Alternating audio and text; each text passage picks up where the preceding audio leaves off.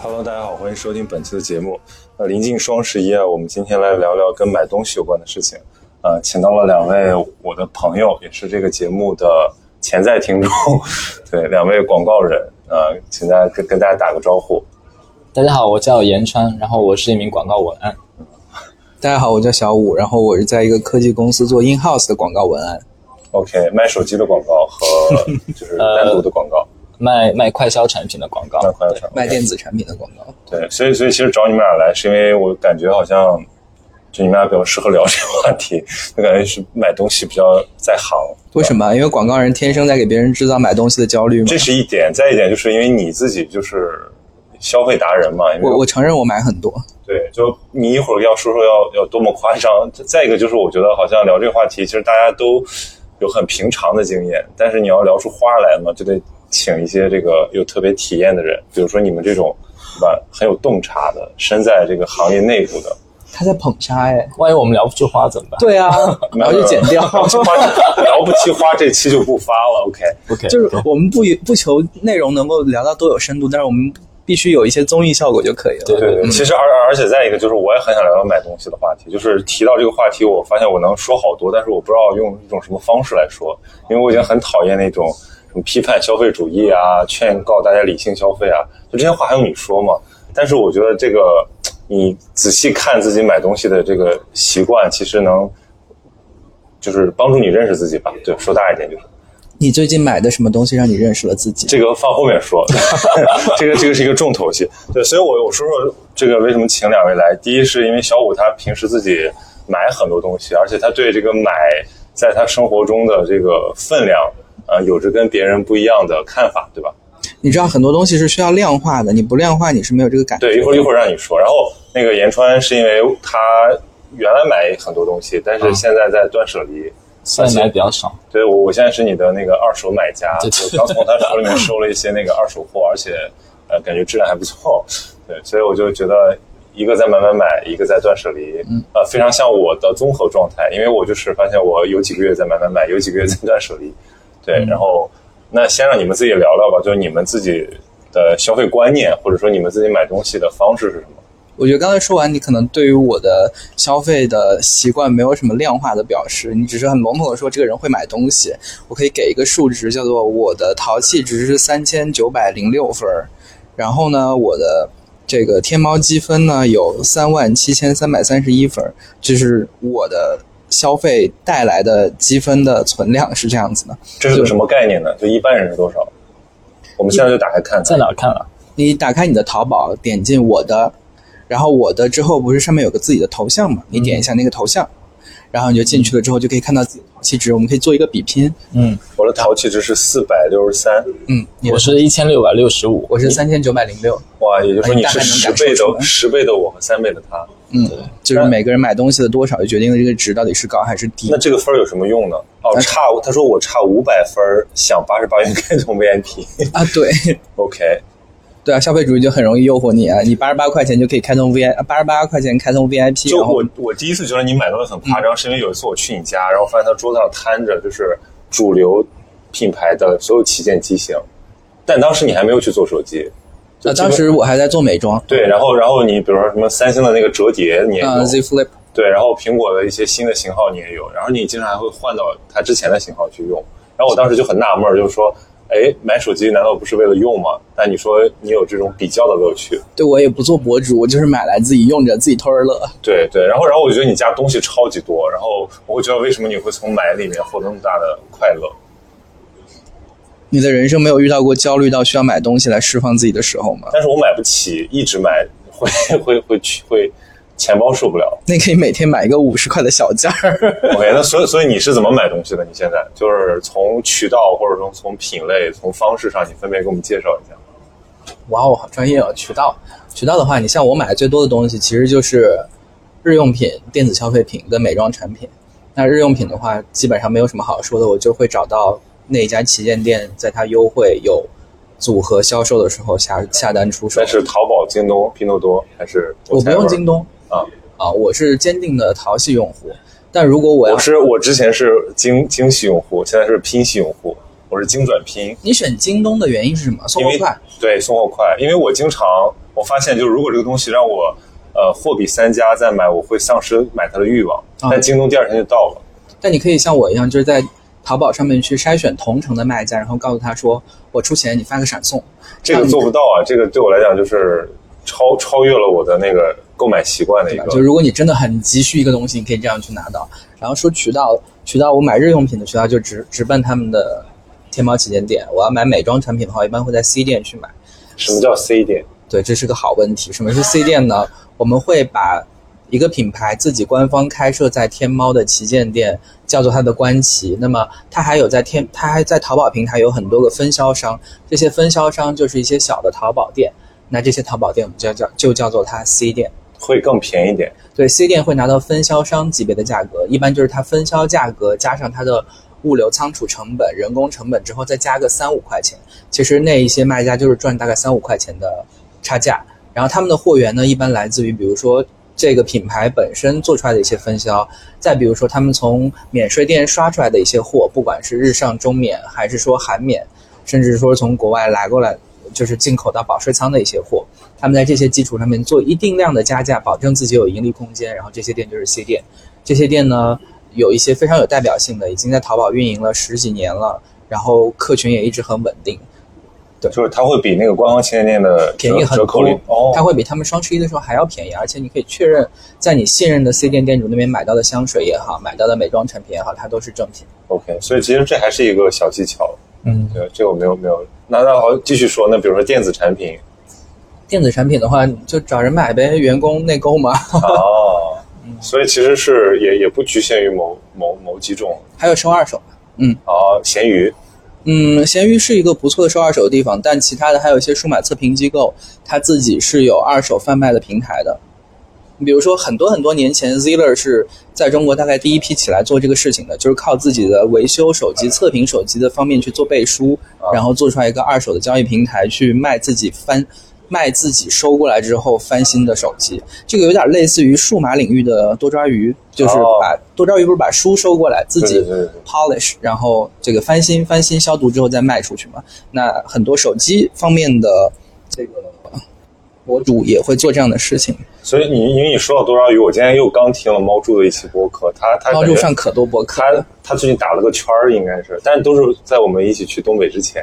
然后，呃，他其实他今天澄清了，或者说他明晰了我的一个看法，就他说，其实多抓鱼真正的业务是商品估值，就是一般的是客群估值嘛，就是你做这种互联网平台的，你是呃针对你的消费者，但他要做的是给这种二手商品，或者说按他的概念叫循环商品去一个估值。当然，他们最主要的利润点来自于他们的衣服。嗯，对，所以其实我在想，因因为对于这种人来讲，买东西不仅仅是为了用，可能比如说二手衣物有一些是为了呃环保，或者说有些是为了呃你的生活方式追求，让你觉得你过上这么一种比较轻便的生活方式，或者说你可以用一些较低的价格去试用一些更大的牌子。我觉得这个是最重要的。很多人买多抓鱼的衣服需求很简单，就是花更少的钱买更大的牌儿就完事儿了。对，那所以你你比如说你你用得了四个手机吗？你为什么要同时拥有四个手机？你也是为了体验他们不同的功能，然后第二年再把它卖出去。他们的芯片不一样，你可以感受不同的制成带来的优势。另外一个影像系统其实是各个手机之间互相区别区隔开的一个很重很重要的卖点。嗯，系统影像基本上是可以把你手上的几台手机做出一个区分化的。嗯那你的购买会有定期的这个淘汰吗？就是比如说你会有一个量，说我大概买到这个份儿上，我就不再买，嗯或者说我如果再买，我就把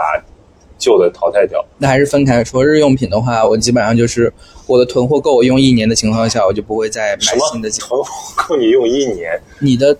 你的我一般囤两两三个月 吧。啊，那是你没有经历过上海风控，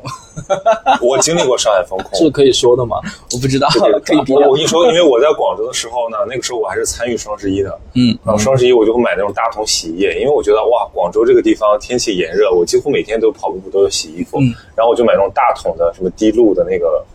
呃，叫什么真露是吧？滴露露那个啊友滴情提醒一下，如果你是养猫养狗的家庭的话，不太适合用那款，那款里面的成分对猫猫狗狗不是很好。就 anyway，反正我买了三大桶，然后这我发现那一大桶我在搬离开广州的时候都没有用完，然后那两大桶最后只能送给同事。就是这只是一个例子，就是我后来发现，对我这种人，囤货基本上等于呃发福利或者等于这个做公益， 但我们两个性质不一样，我囤货不是就单一的产品进行囤货，你是综合配你比。比如说洗衣液，它有那种高效浓缩的，你可以洗小件儿的；有普通的那种防呃不用阴干，它就没有那个味道的，你可以用来洗大件儿的；以及还有羊毛的，专门用来洗特殊面料的轻柔洗的那种洗衣液。所以这三种你要就是有有存货这样子。然后比如说纸巾。纸巾薄的、纸巾厚的、棉柔巾，对吧？湿巾、消毒的湿巾、有味道的消毒湿巾，手机专门用了蔡司的消毒湿巾，它就是有很多的门类，你针对不同的门类去囤货，并不是说我就一个全棉时代的棉棉柔巾我买到死，我买一堆放那儿。哎，他这个真的就很蛮消费主义的，他就是他生活的需求分类的非常精对，细而且刚好就是那个厂商和广告商想要你这么分。如果每个人都说我要有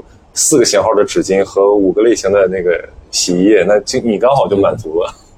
啊，对啊，所以我做这行，我向大家贩卖一些消费的欲望。 哎，所以其实，那你那你说是因为你是这样的人，所以你做了这行，还是说你你做了这行之后，让你有了这样的消费习互惯为？表里嘛，我觉得就是小时候穷怕了，所以长大之后你就什么都得来一点儿。那那你有点囤积的快感吗？有囤积是有快感的哦。对，我刚想说，你不是想说我什么时候才会去 renew 一个东西，或者重新补进来一个东西吗？我我的护肤品是有一个货架的，嗯，然后那个四层的货架就是摆满了，然后就是什么时候东西用掉就补上去，东西用掉就补上去。就我买东西的节奏取决于我用的速度有多快。哦这就是一个水池开着一个管子放水，开着一个管子出水，就流速保持一定就可以，就是只要那个盒子是满的，你就心就是安的。可以这么理解。嗯，但我我觉得用那个东西好慢呀，就是怎么会，它它是个损耗品，但是它总不会，因为你说要购买的快嗯感，我我觉得，比如对普通人来讲，普通消费者或者说一般的这种有一点点购物欲的消费者，他比如说现在双十一了啊，他觉得店铺打折，那我要囤一波。嗯就是下半年双十一，上半年可能六幺八等等等等，就他可能一年囤几波就 OK 了，你知道比自己消费和囤货更快乐的是什么吗？是给别人买。就是你用完的东西可以跟别人分享一起用，你可以叫别人到你家里面去敷面膜，你可以在他，你可以帮他去做 SPA，你你可以享受到非常棒的亲密的时光，以及你可以消耗产品的速度有所提升。所以你们家还有这个业务，所以你们家经常有 人去做 SPA 吗？就是周末 吧，这或也者是有没有可能就是你用不了，你就送给我们？哦，那我送的可多了。那你怎么没送给我过？你你你去可过能没有这方面需求吧？我有这方面的需求啊。你确定你要从我家拎着大包小包拎回到浦东金 桥？就就是你有什么不想要的东西，你就可以啊，你无意中透透露了我的住址，对， 没关系。金桥金桥很大，金桥很大。这个，所以所以哎，我我已经我已经无语了。你觉得你听到这种，就是比起来，好像你还是一个节衣缩食的、一个很理性的消费者，对吧？节衣节衣缩食这个说法也不是非常准确吧？但因为我因为我我去过他家，我也去过你家，我觉得他家属于那种就是。也有点日系了，就收纳的还是很好，但整体上还是感觉很满。东西满到铺出来。对，然后然后你会觉得很有这个安全感。然后他家呢是比较，就真的有点像就无印良品的那种，就是小红，书博主的那种，哎，差不多差不多，就其实我家东西也蛮多的啦，只像是被你被你被你塞的比较好，或者被你呃，对我清的比我较好。我我有收纳的比较好啦，但是比起一般的人家里面，还是东西会比较多的。然后我自己也在反思这个问题了。所以你是怎么买东西的？呃，其实我我我定义买购物行为这个方式可能会有两种，一种是务实型消费，务实性对务实性消费，比如说你会采买一些日常用品，像刚刚说到的那个洗衣液啊或者洗面奶之类的，然后这些东西是是要囤一囤的啦，我觉得，因为以备不时之呃不时之需嘛。那有一些东西，呃，我觉得完全就是属于越就是呃幻想型消费了。幻想型消费，对，因为我像我本我原来就是一个比较幻想型消费的比如说你会买什么？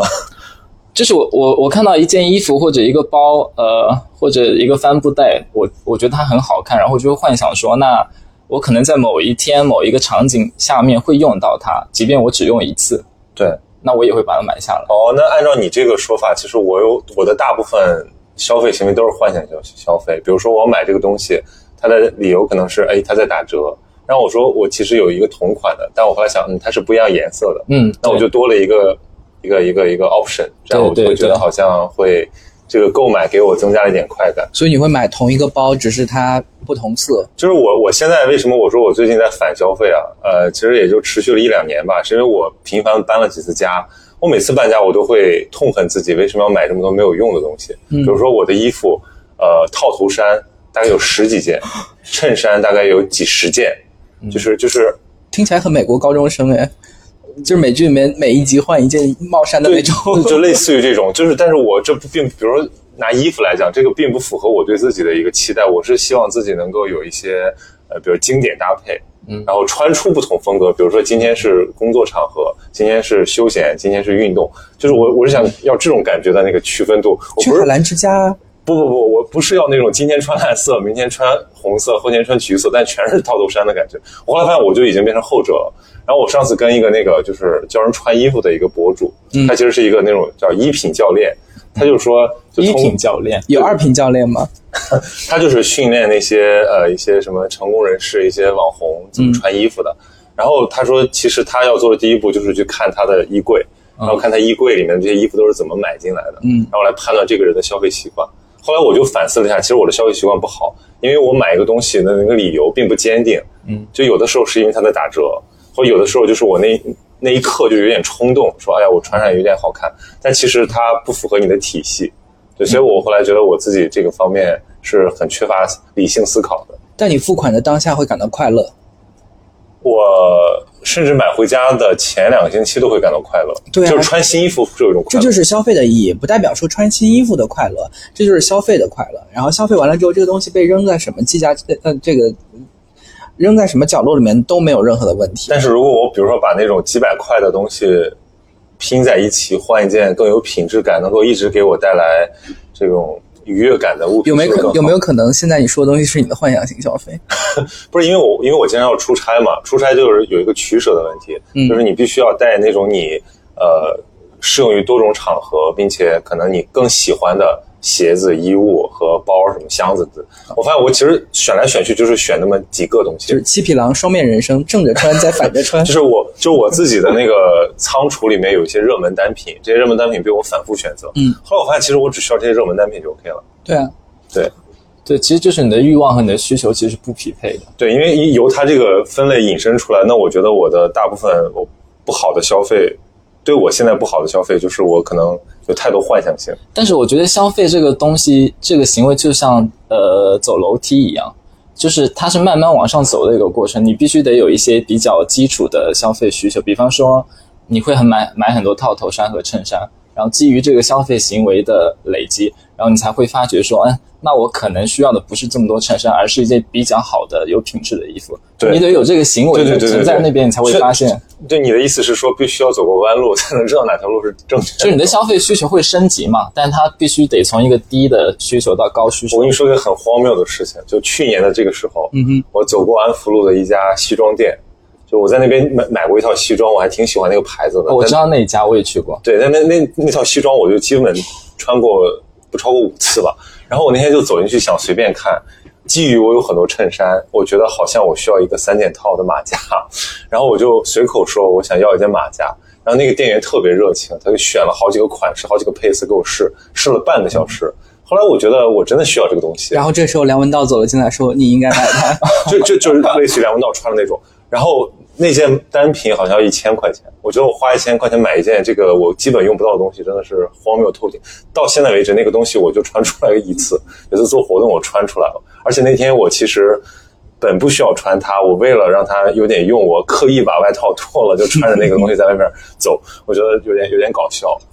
但是有一些东西你不需要它有用，哎，你只是光放在那边看到它就会觉得很开心。比啊如说，那那那个是比中如式品说牌，像我卖给你那个音响就好了，对他妈那你卖干嘛给我卖给一个那他哎个哈曼因为我一曼卡顿的我一开始就是被它的外观种草了，觉得嗯它夜里的时候会发光，特别 好看。”啊，是那个透明的那个对音对响，对哦二二代，就是那个里面会爬蟑螂的那个音响还不错。但后来发现，就是我基本上用不到它了，然后就是清醒过来觉得你买它的时候是想要用它来听歌，我买它的时候也是看被电人视忽。悠了。没有，他那个音响就是，我觉得颜值是一部分，因为比如说晚那上，个颜值很高啊对，晚上他那个就是把灯都关了，看到他那个光波，确实你会觉得，哎，这个东西有点嗯有点装饰性。我觉得不是这个音响错，是我的错吧？因为我当时被这个呃被种草这个音响的时候，那个人跟我说，就是他他觉得家里面就是要有一个这这个东西量啊子的东西，可是可是他一个人租了一套一百四十多平的房子，他就是完全可以为所欲为的听这个音乐。但我我合租了，我那么小的房间听这个 就你会觉得有点那个房间在抖是吗？就打扰隔壁。对你会影响到室友嘛？所以他就二手卖给了我，然后我开心的拿回家，连放了三天，然后所以让我听下来的意思，你邻居二手收进来的没有，我是我是自己买的。哦，他他你就看着别人有，然后种草，然后重新对购入的，一说个啊新，的。还有说到买二手这个东西，我也是，就是我买东西会分不同的需求，然后在不同的渠道渠道上买。嗯比如说我买一些日用品什么的，我可能现在更多的就是在抖音或者拼多多去买。啊，这个这个话题要放在后面好好说一下。其实我觉得，就是你你说那种幻想型消费啊，嗯嗯因为电直播电商的兴起，包括这种短视频的兴起，其实带来了很多，包括包括小红书啊，对吧？嗯就有很多被植入的需求，对你也不知道你什么时候就想要买一个那个东西，或者它代表的那个符号价值背后是什么东西，其实我们说不清楚。就是我我就是想渴望，对对别对，人给你种草的时候会种草符号价值吗？一般都是种草这个东西实用价值吧。没有啊，比如说小红书，我觉得很多都是生活方式啊。比如说，你说你，比如我买的那辆自行车，嗯，我觉得我那辆自行车使用率极低啊，对吧？就是一种复古式的。我今年本来要买自行车，后来打住了。为什么？我想了想，上海只有两个月适合骑自行车。就是这个原因，对，而且你那个只适合在，比如说，如果你在像我们在南京西路，只有在有梧桐的地方骑。对对，比如说我住的 那不是我住的地方 我就没有必要买那种东西，你知道吗？对，听起来很 适合我，哎，所以所以我我吧，对我我拉回话，我可以二手出给你， 拉回话题啊，就是比如说，那你自己其实有了这个反思之后，你会清库存，嗯，那你会改变你原来的购买习惯吗？其实我现在购买习惯已经形形成一套比较固定的方法论了。就像我刚刚提到的时候，我我有分不同的需求去在不同的渠道上去买东西。嗯，然后呢，你不说这个放在后面再哎，不说不吗？不，对对，啊对，你可以，你可以，你可以说说，就是你的方法论是啥？我方法论就就我很很私人的、就是我买一些呃非常日常的，但是它无关于个人形象的，就是不代表你这个人是什么人的东西。比方说你纸巾啊，呃或者一些呃日常用品，那我可能就在抖音或者拼多多上面买，因为便宜嘛，嗯然后别人也看不见。那如真果的吗？去你家做客人不会看你用什么纸巾？没什么人去我家做客，只有这种收二手的会去他家做客。对对对， 那如果我要买衣服或者嗯呃一些就是外人会看到的物品，那我可能会去一些呃比较好的品牌的呃官方旗舰店去买。嗯那如果我要买电子产品或者数码之类的，那我可能会选京东，因为京东送东西很快，嗯而且我我不知道为什么。就从很早以前开始就被培养一个习惯，就是说你要买家电或者买电子产品，你就要去京东买，因为比较有保 障。 对对对对对，所以你看，这个平台和品牌都有他自己的这个思想植入。对这跟对他对们每个平台成长的阶段有关系。京东一开始就是买三买三对对对 C 对数码上京东，后来跟当当对战买图书上京东，京东就是这么几个重要的节点一步步就走一过个来一个占地这么给给打过来的。对对所对以其实你看，我今天这个路过一个国美店，就是我们那边有一个很大的国美旗舰店，嗯但是门庭稀落，里面只有老头老太太在那儿听那个店员讲解手机。然后结合前几天说那个国美老板要跑路的那个消息，我就觉得他们已经已经彻底被时代淘汰了，就属于时代的眼泪，就有一种王朝覆灭的感觉。就是没有人去线下买大件儿的商品了，小件儿也不会去买了，就是都是被这种体验店的形式，然后加线上购买的形式给给给顶掉了。我觉得对，我在想，二十年前我的老家苏宁跟国美刚开业，两家门对门对着干的时候，对啊，那时候还有什很火么爆嗯五星啊、大中，就是那时候在打擂台一样。对几嗯家电器，所以所以其实这个是是就是消费方式带来的嗯变化。不是那那我觉得那你的反思里面有没有一部分其实是因为你发现了你的需求有的时候是被被制造出来的？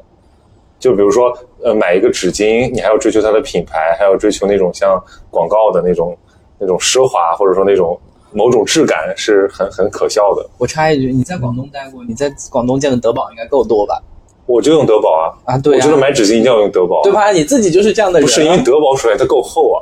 对吧？四层纸合在一起，对，但我觉得这是，比如说四层纸跟两层纸就是有使用差别。嗯但是你说同样四层纸，呃，德宝这个质感好像怎么怎么样，我觉得这就是扯淡。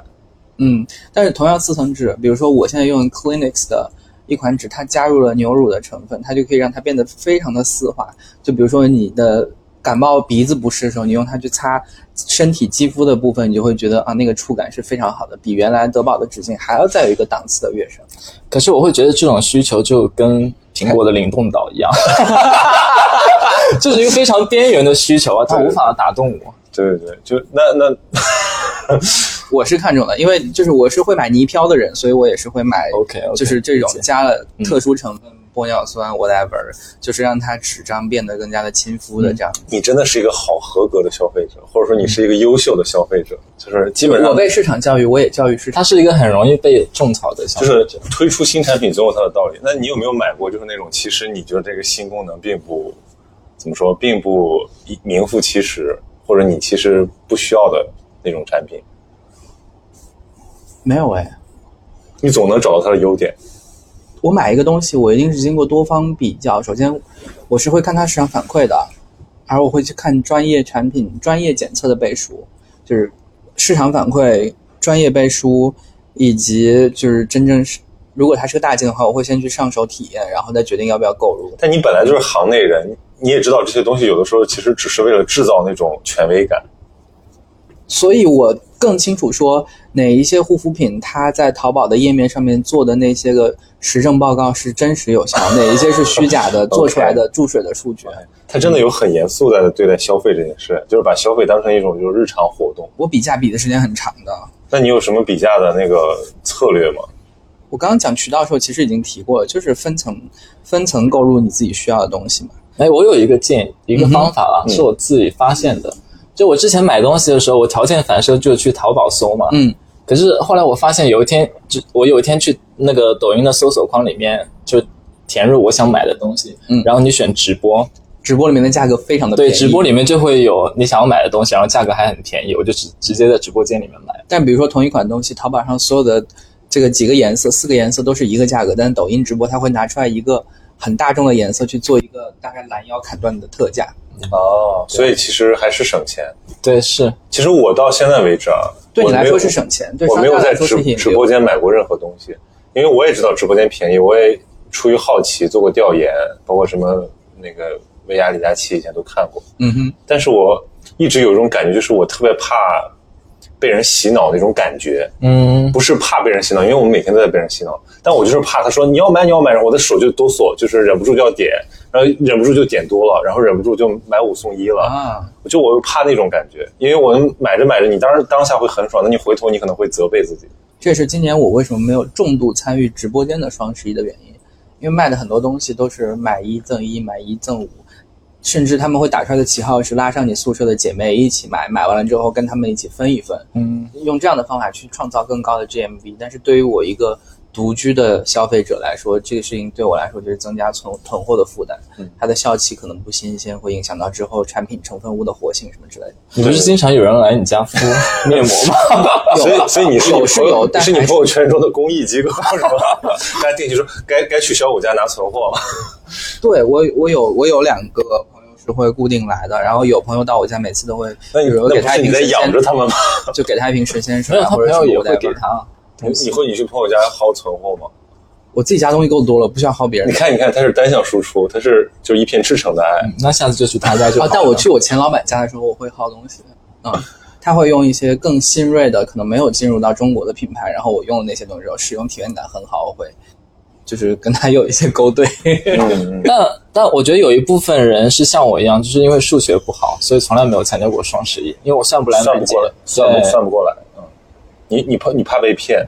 我也不是怕被骗，我就我是一个很讨厌麻烦的人。对对对，就你想，我想说你要便宜，你就给我真真实实的便宜嘛，你搞这么多花头在里面，然后让我都尤其是算前不清楚几年开始流行这个什么，就是双十一扩大规模之后，就开始搞什么尾款啊，我就觉得很烦。啊对因为我因为没有付这个东西，我损失过一些钱，然后我就痛恨这个怎。么会损失呢？我就告诉你吧，就是有的定金交了，然后你忘付了，你就就他会告诉你定金不退，对吧？对但实际上，如果你申请人工介入是可以退的。另外一个方法是，我还是你付怕完麻了烦定金之后，我也是付完了定金之后把尾款付掉，这样你获得了一个完整的订单，然后你去完整的订单退款，是可以把连定金带尾款一起给退回来的。对就它的平台是允许你这样操作，你首先要熟悉这个平台的规则。对。那我我们我们来说一说，就今年你们买过的一些特别值的东西，或者说在不管是特别就是特别特别这个在实实惠上特别值，还是说在那种使用体验上觉得哦这个升华了那种价值？然后或者说你们买过一些让你很后悔，然后想要出掉，还有要那个痛定思痛的产品？你们现在都在翻购物车是吗？ 我为了准备这个，我还特地把我那个三个平台的购物车都翻了一遍。那你的答案是什么？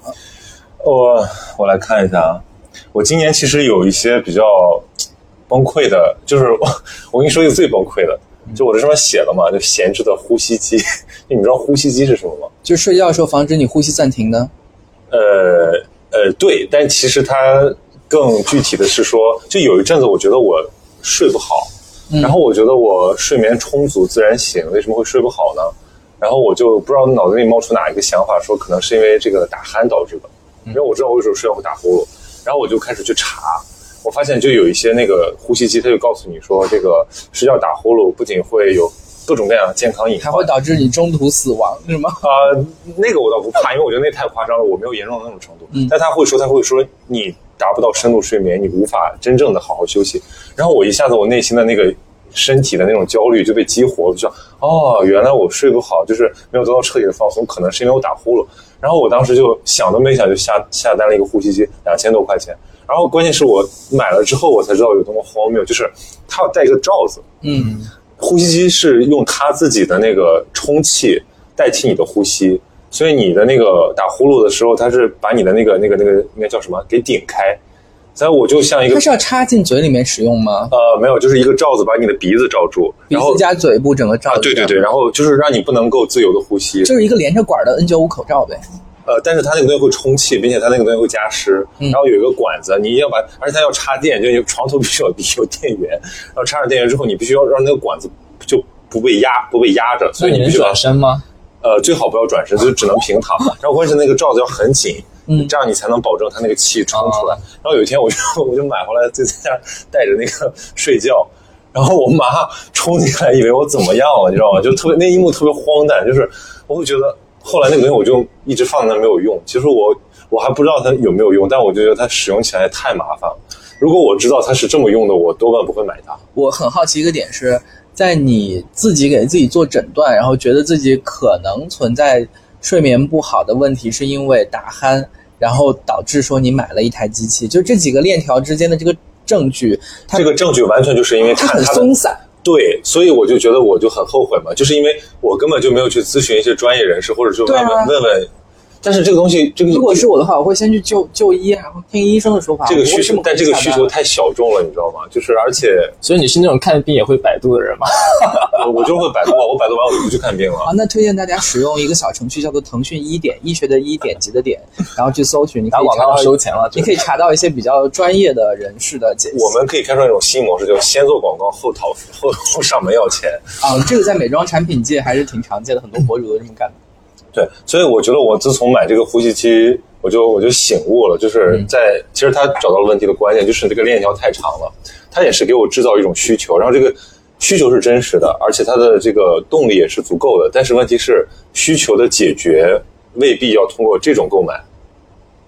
可能因为我我之前也试过什么什么那种贴啊，嗯或者说那种罩啊，就是呃，就把你的只打鼾的那个贴我，在日本买过一个特别搞笑，双面胶一样把你的嘴贴上，然后每天早上起来都要满满床找那个贴，因为基本都不在嘴上，就不知道被崩到哪里去了，就是就很就就没有用嘛。有一些话不方便在节目 上讲。哦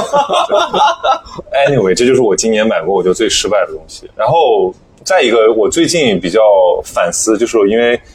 这件事，我因为我胃不好，我觉得我消哎，你真的是老中人哎，很爱反思哎。那当然了，我们这节目就是反思反思节目，就是我觉得我我胃不好，然后我又去我又会不知道哪里来这种观念啊，就是说这个要吃点益生菌。嗯但是我也问过这个，我问过医生，他说益生菌还是有点用的。嗯但是我又听到另一种声音说，中国的益生菌很多都都都是都是骗人的。啊，我在吃另外一个牌，叫诺维亚的，日本的诺维亚 OK，但是我今年就买了，肯定很多人也买了，就是那个那个小蓝瓶，啊哦广告做的铺天盖地。但是，Water Lab 吗？对，但我也不是因为看了他的广告买的，我就是一开始想要买一个益生菌，我就去搜了一个畅销第一名。我因为我经常干这种事儿，我特别怕麻烦，然后我也对于这种就是就是就是价格不是太贵的东西，我也没有那么敏感，所以我就基基基本上都是去搜一个畅销，因为我觉得这个肯定问题不大，我就买了。买了之后，我就开始发现它的广告铺天盖地，然后我就开始怀疑他，你知道吗？就是我们这种消费者已经变态到，就是一一一旦他的广告太多，我都会觉得我是被骗了。对，这个在抖音上特别常见。就是如果你发现所有你关注美妆博主都在推同一个东西的时候，那这个东西一定是在做付费广告，然后进而你对这个东西的信任度就在急剧的下降。对啊，对啊。然后后来我算了一笔账，我觉得这个东西就是比它的同品类要贵一些。那些贵的部分可能是它的包装，可能是它的广告，可能是它给你制造的那种酷酷的感觉。嗯你是在淘宝上购买的吗？我是在京东上买的，哦，那你吃了有用吗？这这个是最大的 trick，就是你不知道，你无法量化玄学是吗就像这个保健品一样，嗯，你无法说明白。所以他的那个批号是食物的食开头，还是药开头，还是保健品开头？我不知道啊，应该是和所有益生菌一样的吧？但你买了之后不会看哦。我没看。就比如说，在日本就会有第一类、第二类、第三类，在中国就会有十字头、药字头，然后医美产品就会有蟹字头还是庄字所以，头。所以我跟我我们我代表了大部分消费者，就是我们是盲目消费加冲动消费，你是理性消费和和狂热消费。对，啊，就是我理性的狂热消费。 就是他，因为他狂热，所以他到达了一种状态，就是他也很难被骗，因为可能那个卖家都没他懂得多，嗯，所以他会轻易识对，破。我经常会问出来一些问题，客服无法回答，然后客服说我要去咨询一下，我要问一下老板，然后他之后再告诉我。对，然后这个是我买过的两个东西，让我有一点，因为你你要产生这种感觉，你必须就是说它引起你的一些别的想法，要不然它就只是一个耗消耗品。嗯，啊，那再一个就是我今年的一个很大的转变，就是我开始用拼多多，因为我以前是很鄙视这个平台的，我一直在用啊。这种恶感来自于什么呢？就是来自于我妈老是让我帮她砍一刀，嗯我觉得好烦啊！就是为什么你买个东西，你还要非得让让我们全家人，呃这这被我妈听见也不太好。就是，当然我觉得我妈用还挺好的，因为她你可以妈让你砍一刀是买东西砍一刀还是提现砍一刀？啊这是两个不我同的不知拼多多道活，动就是我我就觉得这个浪费了我妈太多的时间，但后来我觉得我妈好像也不是很 care 这件事，而且她跟她的朋友可能因此多了很多共同话题，对啊我觉得这砍得乐是此不疲的这是她的这是拼多多的高明之处。就况且我们有个很好的朋友在拼多多嘛，就是我们也很知道就是拼多多到底在玩什么把戏。但是呢，我今年为什么就转投拼多多了？是因为我觉得拼多多真的便宜。就同一个东西，也是什么消耗品啊！我在京东搜，我在淘宝搜，我在拼多多搜，拼多多能便宜到三百分之三十，甚至一半。拼多多就切中了一个很重要的需求，就是我需要这个产品，但它品质过得去。过得去然。后就比如我说我买什么厨房用纸，对我买什么垃圾袋，对，拿然后我垃圾袋儿不是垃圾袋。我我要 包邮，我不想付邮费，我不要凑满减，我不要搞乱七八糟，你价格就给我砍到底，然后你要很快能送到我手上，同时这个东西的质量过得去，皆大欢喜。所以，所以我有一阵子我就在家看电视嘛，就是中国电视剧很无聊，然后我就打发时间在那边一边拼多多买东西一边看电视，一点都不耽误，而且拼多多就狂买，就第二天十个快递到家那种，就是买一些日用品啊，我把我把厨房的东西都换了一遍，直到有一天我买到一个东西，我知道我不能再用拼多多了，就是我买威士忌， 我就我去拼多多上买酒，因为我觉得酒这个东西假假货还是很多的，嗯我就去拼多多上去看看评价，我就发现啊，就是比如说同样一个酒卖，可能它这个呃它价格会很好，卖个一千二吧，这这个应什该么叫什么 P P T 啊，对线线下的那个，然后拼多多上卖六百，嗯，然后你就觉得哇，这个东西，但是评价都说很好，而且甚至是带黑牌的你，怎么会信拼多多上面评价？你收拼多多快递的时候不会收到里面有一个返现的那个小纸条吗？淘宝也有啊，但问题是。我就去看他的评论，然后就有一个评论说 说哇正价一千正价一千多，他只卖一半价，然后就有一个回复他的评论说你有没有想过为什么他只卖半价？然后我一下就被点醒了，就说这肯定不是肯定有问题，它卖半价，这个价格是合理的。就这个东西，如果真的打到经销商的进货价的话，它可以做到这个水平。但问题是全网只有他们家卖半价，你对，会觉这得时候就恐很怖可啊疑了。对吧？所以我买，但是嗯酒这个东西不能买假的，买假的可能喝出危险来，所以我就最后还是去京东买了，嗯，去天猫我超市我一买般的。会在淘宝上面去找有企业标识的店铺，企业的标识就是一个红色的盾牌，上面写一个“企”字儿。嗯你在这样的专门卖酒水、有酒水经销商资格的店铺去下单的酒，一般情况下是没有问题的。 OK，上海有很多这样子的洋酒的进口的企业开设了企业淘宝店。但是你就是我我们很难做到就是货比三家，就是你要去比价，我就觉得我算不过来，因为我有这个功夫 算。因为你是个怕麻烦的人呢、对， 就就网购本来不就是帮我们省麻烦吗？如果你怕麻烦，你就不应该在拼多多上面买酒，所以我不在上买酒，但你可以在拼多多的百亿补贴里面去买酒。所以拼多多的百亿补贴跟其他有什么区别？百亿补贴他们投了 PICC 的保险了，多多少少还是有一些保证的，多但多是少少，对多多少少还是有一些保证，但是这个要多啊保多证，嗯少少还有点保证。这个要保证说你自己收到货的那瞬间，你要从收获到拆箱，嗯然后你要录一个完整的视频，保存下来作为你以后维权的凭证。如果你真的遇到谁问题做这的么话变态的事情啊？除就了有一那些种消费者会做这样的事情。天哪！那那那换你们说，就你们今年买过什么东西，或者有有没有这种重大的决策失误？我倒没有什么失误。我今年买的最成功的东西是我买了一个电动马桶。我之前是在普通马桶就是上面，马桶圈嘛，不是，我之前是在普通马桶上面加了一个电动的马桶盖，啊，然后我今年把马桶敲掉了，我换什了么一个是马电桶，动马桶 啊？就是插电了之后可以用的马桶，它的一体性会更好。之前呢，你像你像你在上海租的房子，一般情况下它是外置水箱的马桶嘛，嗯，然后我这次买的是一个内置水箱的马桶，打理起来也会很好，它没有什么卫生死角，然后它整体的使马用桶得有什么卫生死角？马桶不就是一个槽吗？不光还是那有什么个死角槽，就是水箱其实很容易滋生细菌的地方。那水水箱的细菌，水箱里的水不是为了冲屎的吗？是它滋生细菌又是怎么样的？也不用这么直接 吧？它会影响你的生存环境，可反是正，那你下次搬家时候要把马桶拿走吗啊？不用就送给房东了。哇，那你这个好豪爽、啊！我今年把我的房子装修了一遍，啊花了几万块钱了。你把你租哦的房子装修一遍，对啊，我换了燃气灶，换了吸油烟机，换了然后最后你都要送给房东。对，那你换应该会住很久吧？我反正现在我这个房子已经住三年了，我接下来肯定还要再住三年呢。啊，就你摊平下来，你算这个成三年还本，可以你了会觉得说自己其实收益是很划算的，还是拉平的嘛。嗯，哦，所以你说你那个什么一体化马桶，就是给你带来最大的体验，就是在于，呃，它的清洁死角比马桶盖来的少了很多。所以就导致于你每次上厕所都会觉得我靠，买的真值。啊是吧，对，这个是一个。然后第二就个，我觉得如果有能够有这种感觉，就是你每次用它，你都会觉得啊，我买的真值。我觉得那也是好的东西。对啊，马桶是一个每天都会高频次使用的东西嘛，对吧？然后你其实听起来，它每一笔消费都很合理耶。对，只是它的代价付出的很它高。很自洽。对另外一个它没有很好乱用的买东西他，他每次冲马桶的时候说，我的马桶水里面没有细 菌。我的马桶是遥控器冲水，或者 是或者你脚踢你一下坐它你，坐在床上，我说给我冲。啊或者然后是他就摁一摁一下那个按钮，对就说就可以这一次水值多少 钱。啊我的我的空调是会报报电费的，就是今天运 行耗电相比昨什天么提什升了么多少牌？子的空调？呃，富士呃那个日本的那个富士通将军，就是最贵的日本本土的那个机型，哦嗯。天哪！然后我还另外一个空调是三菱的，不过这都不是重点，就今年换东西可多了。但另外一个买了之后很值得推荐给大家的是蒸汽拖把，洗地机。不是洗地机，它就是蒸汽 拖把，它里面有一个蒸汽发生器，一个水箱，蒸汽发生器，然后连接到末端是一块儿，就是你放上去的拖把的布，然后去拖地，因为有蒸汽的助力，所以让你的地板可以拖得非常的干净。嗯，它比洗地机便宜你多们了。家一共就那么大，你那个东西每天你是一个人住吗不？到一分钟就用完了， 还是你跑你你的那个室友家也帮你帮他拖一你下？看我就是在自己家定期用嘛，可是住的舒不舒服哦无关房间。他说的这个，也对，就是我买戴森，嗯，我今年买了一个戴森的吸尘器，嗯我真的推荐这个东西，就是太爽了，它让这个吸尘器就吸就是打扫卫生变成了一种一种禅修，你买的是带激光的还是不带激呃光不的？带激光的哦，那你也没有什么焦躁感。你如果买带激光，你会觉得自己家里面到处对都对是对毛絮。哦是啊，是吗？就它会让你看得更清楚，是吗？对但我觉得我没有办法那么细了，因为我家有狗，那个狗是个掉毛的狗，我现在这个空气里就飘着它的毛，嗯，所以如果我没有那个吸尘器，我基本就死亡。那你需要买个空气净化器。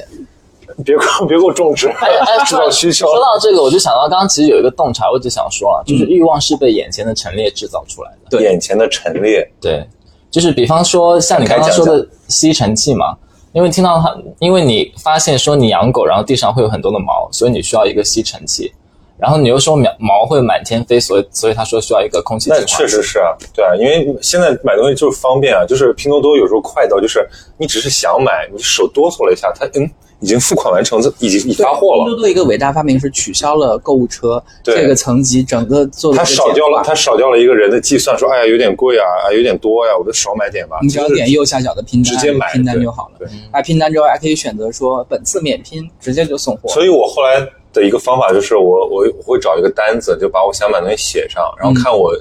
过个一两个星期之后有没有还想买，哎那还你想买嗯冷我就静继期续买嗯很。久哎，我的冷静期就是二十四小时丢进去，一明天我还想买这个东西，那我就买；明天我不想买，那我就删掉。对，但是因为你刚才讲马桶，我就说吸尘器，是因为包括我买，我给我妈买那个戴森的吹风机，当时也觉得有点智商嗯税，但是后来都没有后悔，就是觉得哦，只不过贵个一千块钱，但是嗯它达到的体验就是你每次用你都觉得啊、 这个东西好爽，因为它是高速的风吹干的，它不是用热力烘干的，它的原理跟之前传统的会不太一样。但是对你头发的毛糙程度来说，就不同吹风机还是不一样了。我有四把不同样不同的吹风机，就 OK，观众应该觉得你现在是长发及腰，其实你的头发跟我差不多长。我我今天出门就没有打理，就随便。所以把嗯每一把吹风机作用都不一样。对，有有做负离子养护的，有吹就是传统的那种烘干式的，有戴森这样直吹是很快让它吹干的，还有一把是加了胶原枪去护不是理。你都有了戴森，你为什么要需要别的呢？戴森不是已经是同品类单价最高和品质最好的它吗？单价最高，但是有时候我并不需要我的头发那么快就吹干。你在 有时候享我你在享受那个什么什么血肉下的声音，有时候我慢慢变干的过程有。时候我涂了精油或者我用了发膜之后，我是需要慢慢去护理它的，我不需要戴森这么快把它搞定。嗯， 就是哦身体护理可以成为一个你享受的过程，不见得要那么快高效率的完成。但其实我断舍离有一个比较大的原因是，我觉得精致生活很好，可是它太繁琐了。对是精致生活，你要用心。有的时候我会想说，你要哎配，套我要我要我我要做一些什么事情让我自己比较愉悦一点。可是精致就意味着它的程序会非常多，其实就是这样，让我我非常麻烦我。前两天跟一个朋友说，他在北京， 呃，我要我说我在吃大闸蟹，他说哦你好精致啊，我说 这有啥呀？我说我给你寄一箱，他说别别别，我们这儿没没有没有没有就是道具。我说大闸蟹是这个世界上烹饪起来最简单的东西之啊，了。他觉得一定要卸八件儿才能吃是吗？他没有那个想法，他他可能觉得他就是嗯，就是平时在家不做饭嘛那种那种那种哦那种嗯极客直男。我说大闸蟹扔进锅里煮十五分钟拿出来拆了就能吃。当然，你说你要精致的吃，你要什么蟹醋啊，你要蟹八件儿啊，你要花半个小时把所有东西都拆开。但我从来就是嚼吧嚼吧就吃了，我觉得也 OK。就是精致太太费时间了，但是有的时候想想你的时间有多到就需要杀，所以你不如就精致的去什么花一个小时吹干你的护发精油之类看的。你享受不享受这个事儿了。你比如说化妆也是一个非常细致，可以做的非常慢的过程。那它也可以是一个用气垫儿就两分钟快速搞定一个妆就出门的过程。所以就是看你我我自己基的本心情还是就是实用为主，就是在需求之上有一点点这个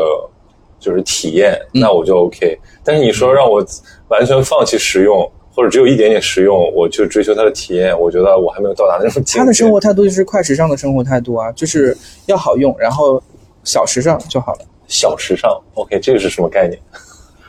就是比比土直男稍微好一点吧。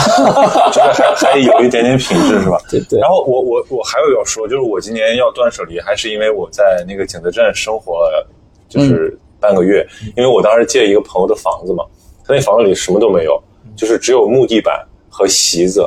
就是真的是那种乔布斯的房，我我一直想实现那种日日式侘寂生活，但我一直都做不到，因为我家里总得有个床。我一直想睡睡地板是什么感觉，睡榻榻米是什么感觉，但他帮我实现了。就他那个家徒四壁，他在几楼啊？在一个没有电梯的六楼，哦，那不会潮，还可以睡地上。啊，不会潮，而且就买东西不方便，而且景德镇又没有那么多很很 fancy 的生活。嗯，那个房子里只有书，然后只有风景还不错，然后哦，有、我见过你发照片，对有茶具嘛。所以你过得充实吗？其实我觉得也还好哎，就是那个床，那个那个家里连个沙发都没有，就是我坐的其实不舒服，我要不然盘腿坐在席子上，要不然坐在那个木凳上，嗯就是其实不太舒服。但是我后来觉得也还过得去。然后我我然后我用的东西基本上就那么三四样，就是一个杯子，然后甚至我连然后那个时候因为我的洗面奶啊什么什么那个保湿的也都耗尽了，我就开始不洗脸，我就开始用温水洗脸。后来我保持到现在，我就不用洗面奶了。就是我后来发现这些东西我全都可以不需要，就是可能它有一点用，但是它那个呃不用它之后影响也不大，那我会觉得我自己很很自由。不然人这么多年几千年是怎么过来的？就就所以所以我会觉得是不是？然后你有了这种生活体验之后，你回到你自己家里，你就觉得说天哪，我对于这个东西占地方。生活是可以很简单的进行的。比如说我刚搬家之后，我的箱子堆满了房子，但我没有空把它打开。那我其实就是最简单的生活，买个房子，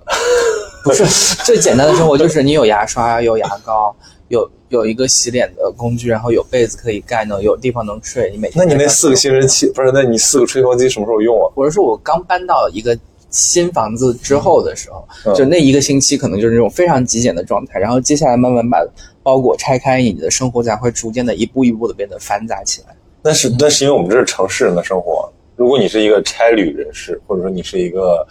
嗯，就是这种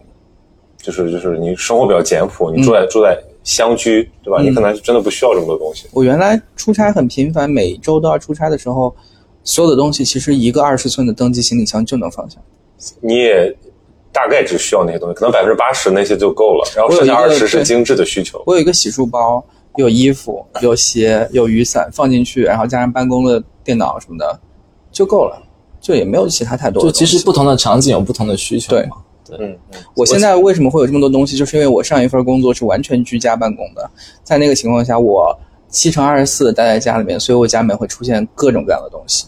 那那你怎么解决一个问题？就是你买了的东西你都喜欢哦，对，因为你精打细算过，我仔细推敲，然后 下单。那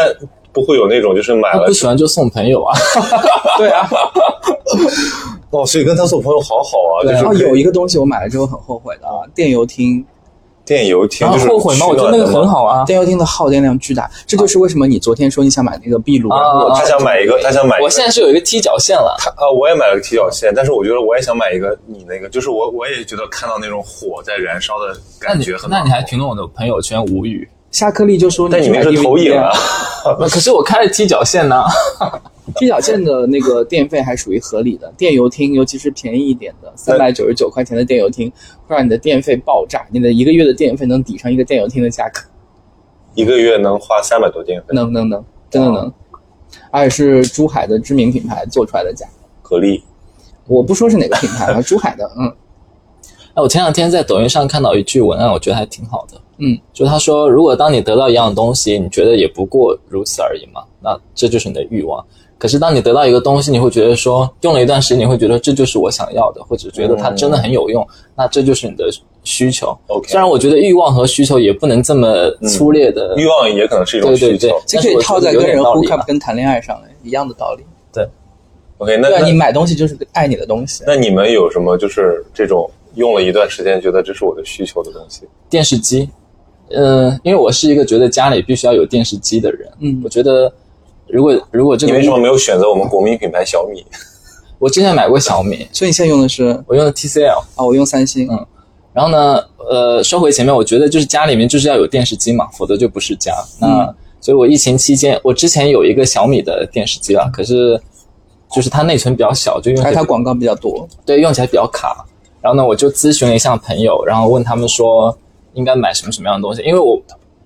我不是一个呃会在买东西前看一下这个产品的技术或者成分什么的，我对这方面比较白痴，所以我会请教一下朋友，比如说像你这样的朋友，那他们会告诉我说有哪一些性价比比较高，然后质量又比较过关的，所以我就买了 TCL。听起然后来呢不，错，然后那那个时候冲动，然后不知道又在网上看到了那个 Apple TV 的广告，嗯，然后觉得它的那个内置的系统非常好，然后又幻想说， 要买个 Apple TV，又幻想说可以可以去看一下外面的买了吗电电视节目，后来就买了。买了然后又要配置无线的路由器，呃，问问题是我没有配置无线的路由器，就是我买，因为它里面有一个软件，好像可以就是有盗盗版的一些资源什么的。哦但是这软件我不能说， 对不起，反正就是用了之后觉得还不错了，所以我觉得这这个东西是我今年买的最最务实，并且呃，最、娱乐终端。就是最好的一样东西那。其实不是电视机的问题，是 Apple TV 的问题。啊不是，是你对于内容生态的需求的问题。 OK，就是换了个生态，所以更好了。就是你需要用更好的屏幕、更好的音响去呈现你想要看的东西。嗯，那你有什么这种，就是除了那个马桶之外，有没有那种就是买了后悔的东西？买了后悔的东西，嗯、也有吧。我买了很多包，就是帆布、帆布包或其他的皮质啊哦，的、那个东西真的没有用哎，之类的。因为我买的时候就会想说，出去周末逛一下的时候可以用一下发，现周末都在家。然后也也也会想说，每天穿不同的类型的衣服的时候可以背不同的包，所以我觉得是不是就是不能有太强的联想能力，这样你就会就是不要刷小红书啊。对对，对就是因为你现在，因为你看，你看我后面那本书，那本书在讲那个消费的历史，这本书之所以会推给我，就是它引起了一种我的消费焦虑，让我觉得说，哦，这本书我有必要读一读，你知道吗？我其本实来没写有的要还买不这错本。书，嗯这本书叫《制造消费者》，就是它其实也蛮呃蛮蛮实在的，就是讲了很多史料。其实有一个很重要的点，就是现在的广告业啊，它其实已经脱离了那种直达需求的东西了。就有时候你比如你看抖音广告，你觉得哦，他们还抖音的那种卖货其实还蛮直接的，就是直接把东西推给你。但是所谓的广告，你们都是业内人士嘛，对吧？其实它已经变成一种价值输入，就是没有品牌只有分品牌广告跟效果广告。对，是有在对对对，就是其实是已经，比如说我们尤其是那种大件儿、那种比较贵的、比较这个日用的东西，其实你已经在追求一些一些品牌感了。嗯，或者说你觉得这个是跟你的身份认同有关系的东西？我觉得这跟你的阶层有关系，就你同比如样说，我今天穿了一条安踏的裤子，嗯这条裤子是安踏寄给我的，嗯，嗯然后我其实一直都不想把它穿上街，你知道吗？因为品牌的原因就吗是有让你花钱吗？没有让我发现，就是这这 个很搞笑的故事，就是那在我小时候啊，就是我觉得男孩可能都会有这种感觉，就是哦，你有第一双 AJ 的时候，你会非常非常兴奋，你恨不得睡觉的时候都穿着它。然后我就是这么一个人，然后你呢睡，觉穿鞋，我没有穿。我觉得评论区可能出现一些不雅的事 情。我的意思就是说，就是你有了第一双耐克的鞋，有了第一双耐克，因为第一双耐克可能都是，要不然说你什么考一百分啊，或者说什么怎么什么你 啊，小时候的认识就是牌子货嘛，对，牌子的，对，这居然是牌子的。然后那个时候呢，李宁、安踏都是就是你买不到牌子的，你才能穿那个。但现在安踏已经今非昔比了，嗯安踏已经是这个体育帝国了，嗯，而且安踏的裤子说实话做的真不错，但我没收钱啊，对吧？我这真的穿着安踏的裤子，然后同样我花六百六百大洋买了一条那个 Under 嘛，嗯我觉得那条裤子不如这条两百的安踏，我觉得有一个，所以我现在就是大大方方穿着安踏出来了。我刚刚一个洞察就是，小的时候大家可能会想说我要买牌子的，然后长大了之后发现我跟我们的父母辈儿是一样的，后来要买的东西是料子的。料子的料子。我上次去那个孙哲家嘛，嗯，对吧？一个时尚大佬，然后我们就聊起买衣服这件事儿。我觉得我说他做时尚的肯定是有很多大牌，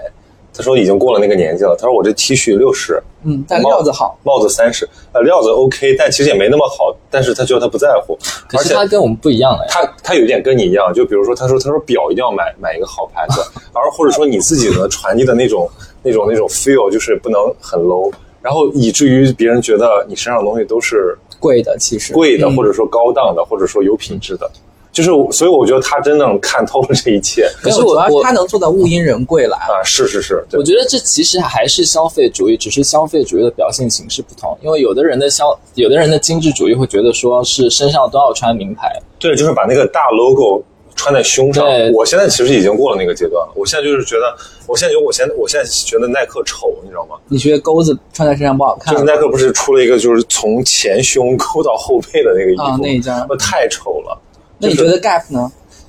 Gap 是穷人穿的 哦哦， ，sorry sorry sorry，这个这不是我说的，这是可以说的吗没有，这是杜志超说的。杜志超那天穿件 Gap 来，我跟他开玩笑的。我们楼下就有件 Gap，我觉得他是就是还是有美国校园的因素在影没响有，。因为杜志超在美国对啊嗯那个教书嘛，他就说 Gap 真的就是阶层货，对就是就是就真的是工农工人阶级穿的东西。我刚想说什么，就是但我上学的时候很爱穿 Gap，你你的生活已经上到了一个平台，可以去讲究说我要买牌子的东西了，比如说电视，你说我买小米的，我买 TCL 的，我买三星，我买我买索尼的，我买 LG TCL 的的，什么？不什么意思啊？这都是这都是品质非常值得信赖的牌子货。第一，我们它今天建立就没在有没有没有，我觉得我觉得小米啊，就是真的就是国民性，你知道吗？你看我前两天看一个视频，说国外有一个东西发明了一个叫水上摩托艇啊，不是，那水上自行车，嗯就真的很酷，在水上就跟冲浪的感觉一样。然后我看弹幕在说说小米赶紧跟上吧，就是说 就它就可以是小做年轻人的第一台。对它这个一对对对，就它是有它有这个概念在，但我刚刚想说的意思就是，你的生活已经到了这个阶层，你可以去追求说，我去买一些品牌的东西，嗯让品牌的力量为我去背书，说这东西买回来一定是好用的。嗯但你在拼多多上面去看两百块钱的电视、四百块钱的电视，在中国的三四五六线城市买的人大有人在，在乡村地区买的人大有人在。你去看他们真实的晒图，你会发现一个很不一样的世界。他们对于这个东西的要求，他们甚至不要求这个电视有十六比九的比例，他们只要要求这个电视能够跑得起来，我能看彩色的节目就可以。我非常我理能解多收几个台就可以。并且就是中国是一个从第一世界到第三世界都非常丰富的这么一对个对国家，对所以你不能就是所以你拿还是上海的合乎消费水使用平来没有 看没有没有，我觉得我没有，因为我并不迷信牌子，我到现在我都没有买过奢侈品，嗯就是我只有别人送的奢侈品和我在那个奥特莱斯买的奢侈品，就是我觉得那都不叫买奢侈品，那都是捡便宜，好吧？而且我我刚毕业那几年，因为没什么钱，我当时那个无那个网易严选刚出来，我就是重度粉丝。嗯，后来我什么时候不用了？是因为我觉得它的品质也不咋地，而且也不便宜。他们刚出来的时候品质还是不错的，后就因来为因为那个时候你刚毕业嘛，你刚有一个第一个自己的家，然后你就特别想把自己的家布置的好像很有品质感。就好的生活很有必要嘛。啊，对，然后就去无印良品上买各种东西，什么什么丁磊推荐的炒锅，丁磊推荐的那个那个那个四件套，呃丁就 我们家全是丁磊的东西。然后后来你觉得还行有的还行，有的其实就就就就那样，就跟因为广州又是个制造业特别发达的地方，就是你真的你去批发市场，所有东西都是几块几块的买，就是这件衣服十块钱。然后你你称一称，你觉得哇，这也就比优衣料库子也不错 就比优衣库差一点点嘛，对吧？然后你就觉得哇，那所有牌子的那种神话就烟消云散了。插一句，你买 T 恤，你会看这个棉的支数、那个克数吗？不看我，我其实现在还做不到，我就怕麻烦，我就优衣库买。看，对对我就凭感觉买。但我跟你说，我在广州待了这三年，训练出来的那一点点务实精神，回上海一年给我弄得烟消云散。上海这么消费主义啊？上海真的，我觉得上海，我觉得如果我不我我上海我穿一个那个没有牌子的东西出门啊，我就会觉得今天不太对劲。 那你也是蛮虚荣的 嘛？我可以做到在上海穿着广东的拖鞋出门。你会被人看，但是我有你朋今天友，就穿着双拖鞋出门。我今天的凉鞋是有特别设计在，我有朋 友他在北京嘛，他确实说，呃，走在北京会有一种随便穿成什么样都 OK 的感觉，但你走在上海，如果穿的邋遢一点，就会觉得不好意思。 没那事儿。那也是我自己的感觉而已。我我住在梧桐区，我照样可以穿着凉鞋下楼去买炒粉儿。但是最大的区别不在于说你穿的那个东西本质上贵不贵，或者说牛不牛，而在于就是你整体给人的感觉。就哪怕你你穿很便宜的东西，或者说自己做的东西，你只要穿出自己的风格，你依然可以自己很很愉悦，对吧？但问题是，很少有人能穿出自己的风格啊，大多数人都是靠品牌来穿出自己的。我那我像我们这种就是也也靠品牌也穿不出自己风格的人怎么你办可以靠脸没，事儿，别人开玩笑。 ？No，OK，、应该有蛮多衣服品牌要找你合作的。没有。你起码是衣服架子，他还要他还要建议我去那个做穿搭，我你要在自己的账号上面写接寄拍，然后别人才会寄只给。要你做穿搭，就是你随便穿什么都会有人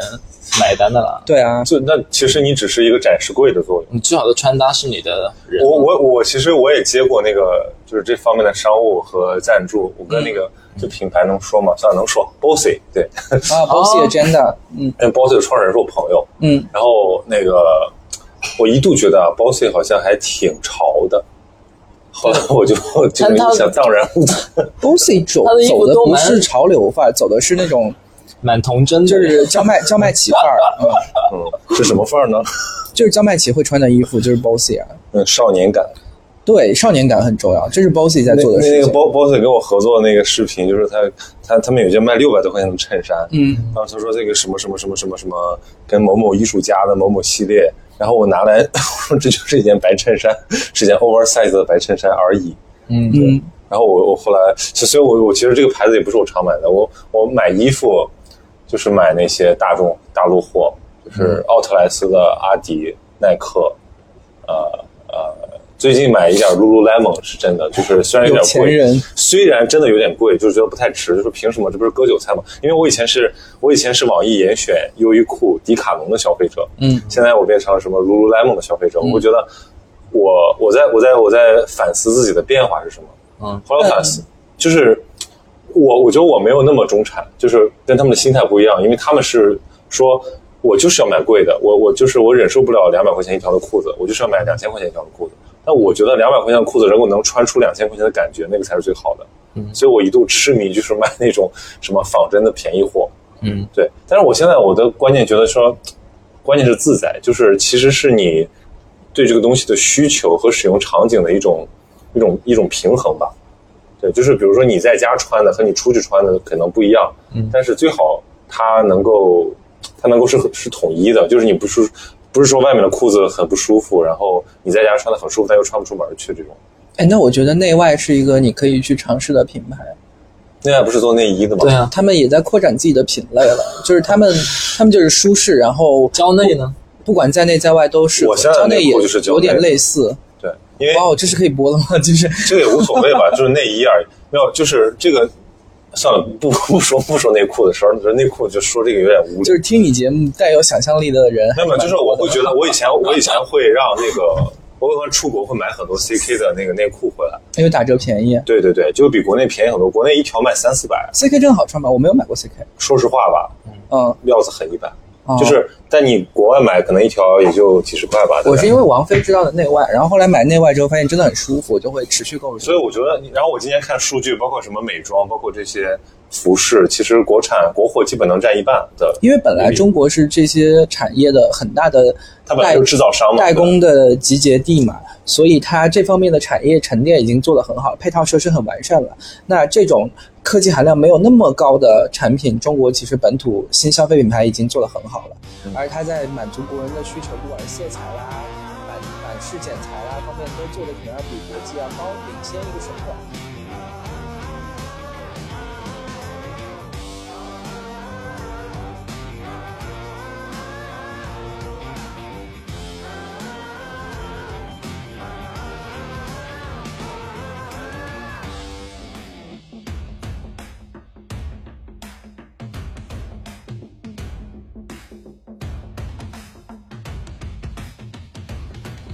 知道吗？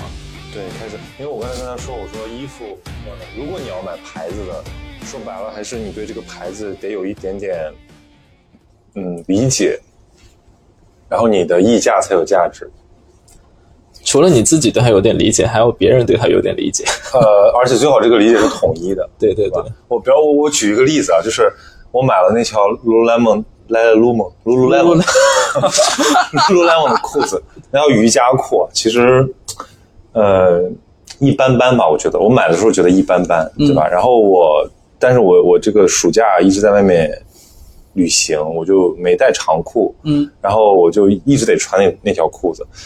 后来直到有一次，就是我们去爬一个野山，然后我跟那跟那个猫主一起，然后我们就离得特别近，因为那个路很难走。哎，他就突然说：“哎，你这裤子不错，什么牌子的？”然后我就说 Lululemon，他说啊，我也呃，但是你不说我也看得出来。然后他说完他就走了，我心里想，哦，为什么他我不说他也能看得出来？好像嗯，就毕竟我们不是一个阶层的，你知道吗？然后后来我就哦，其实他还是有有有一套语言在的，就是这个品牌他自己做的这些东西，包括他的客群，对这个牌子是有自己的理解的。其实他刚刚那句话也是想体现自己是懂货的吧？对啊， Lululemon 就是夸你的没有同时也一夸了自己，对是一个双向收对，其益实的。其实它确实是一个社一个交一个 logo 都没有，就是我觉得包括我我去研究过那个无印良品的崛起，嗯，也蛮有意思的，因为无印良品的创始人是个马克思主义者，但他又是个那个财阀二世子，所以他其实一直都活在这种就是资本主义是拥护资本主义还是抗争资本主义的这种自我纠结中，然后直到他晚年。去创立这个牌子的时候，他才觉得找到了一种比较平衡的方式，所以他用了一种非常就我们现在看来还是很牛逼的一种品牌理念，就是就是我们就是做这种。但后来现在无印良品也就那样了，对吧？它跟它刚刚被中国消费者接受的时候比起来，它已经它的这个理念也没有那么吸引人了，它的品质也没有那么吸引人了。所以我就觉得下半段我们是不是就可以聊一聊，就是品牌，包括一些就是你你们在做做这种广告的过程中，怎么去识别你们的消费者，包括这个最打动人的东西，然后把它用一种呃商业的语言给说出来这件事儿。你前半个问题不应该问两个广告文案，因为文案就是负责生产创意输出的人。我们我们你要对是哪些 brief 的人？人？对，你要对哪些人讲话，不是我们能决定的。对，这那个是策略层不面是决定对的。对，但你们你们要决定这个话要怎么讲吗我们不决定话怎么讲，我们决定讲成什么样。 ？OK，那讲成什么样也比较考验就是人性洞察的功力。对对，其实就像我今天下午提到，我说广告是说服的艺术嘛，那说服的方式很多种，有恐吓你的，有对，因为我看那本书，有我就看到，呃，他们早期就尤其二十世纪的时候，有很多广告就是制造恐慌。感动你的，嗯，啊，其实到现在为止，很多也有啊。他他举的是那个李施德林的那个漱口水，嗯，就说什么口臭啊，包括什么头屑啊，就是很难用那个。 人生的小尴尬，生活中的小尴尬，然后都是问题解决模式。嗯，就是先说一个尴尬，或者说一个痛苦，一个纠结，一个不自信，再说一个解决问题，然后再给你一种说啊，你被接纳，然后完美、阳光的这么一个这么一种暗示。但其实这个东西买低级的已经被被主流的广告界按那个书里的说法啊，被主流的广告界抛弃了。但我觉得我从小到大看了好多这样的广告没，有啊，华语华在中国卖的这么好，就说明这类广告是受众非常广泛的。嗯，广告我觉得，呃，可能外行会比较会评价它高不高级吧，嗯但可能我们做广告的会说有没有用，有没有效。我们看你追求的是什么。就你不同的广告，它有不同的目的嘛，它也会触达不同的人群。只要它是奏效的，它就是好广告。就是那种什么，呃，比模方具说里拍念念三遍那是种的也算好广告。就像我们很小的时候都看过脑白金的广告嘛，对对对，就是小的时候会觉得它很魔性嘛，就是，可是它确实很成功啊，它就是让你记住了过节对送礼啊，因为因为我对广告业的一个基本理解就是，它里面有很多心理学的，嗯，这种原理在，就是真的一个东西，不一定是说你理智上认可它，你才接受它，才使用它，才购买它。有的时候，它会通过某些方式，很巧妙的，包括重复，包括去制造一种幻觉，把这个东西植入你的脑子里。嗯，其实玩的是这个很巧妙的艺术。人性的艺术其实是。对，但其就是这个这个，如果是原则的话，那其实我们现在是你的消费者越来越聪明，你的信息越来越多，那意味着你的这个说服的方式得变得越来越精巧，嗯，对，甚至就是让人觉得看明知道你是在向他兜售一个东西，兜售一种价值，但是依然觉得我喜欢。对，嗯，是，我前后服务的两个品牌的一个共性，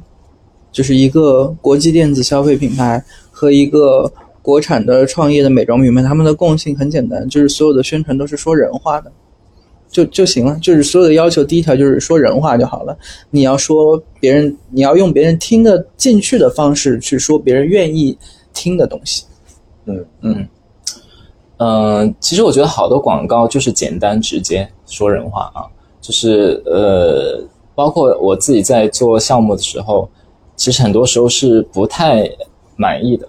就是因为有的时候你会觉得有一个非常好的创意，可是它最后出街的时候，往往就变得不伦不类、不三不四了。那跟你最开始预想的相比，它已经啊对，变那得模糊了因为它中间有多方势力的我这样拉扯你这样说，我感觉好像就是广告，就文案在你们这个行业里面的那个生态位，很像编剧在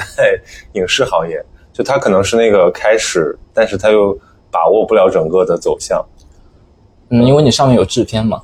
就或者说你你其实因为你是提供那个内容的人，但内容又会被各种势力剪裁，但你又控制不了这种力量，你只是那个提供内容的人。我没有办法，因为我是打工的 啊，就是甲方，呃，就我觉得也可以理解。你想，你花钱请一个广告公司来帮你做东西嘛，然后对方提出了一个 idea，你当然觉得也不错，嗯可是你还是要发表一点意见吧，因为、因为你花钱了，嗯，你不能让对方觉得说你好像一点主见都没有。所以我觉得甲方提 comments 也 OK 了，嗯重要的是他这个 comments 合不合理啊。没事，在在甲方内部也会遇到这种问题，你也会觉得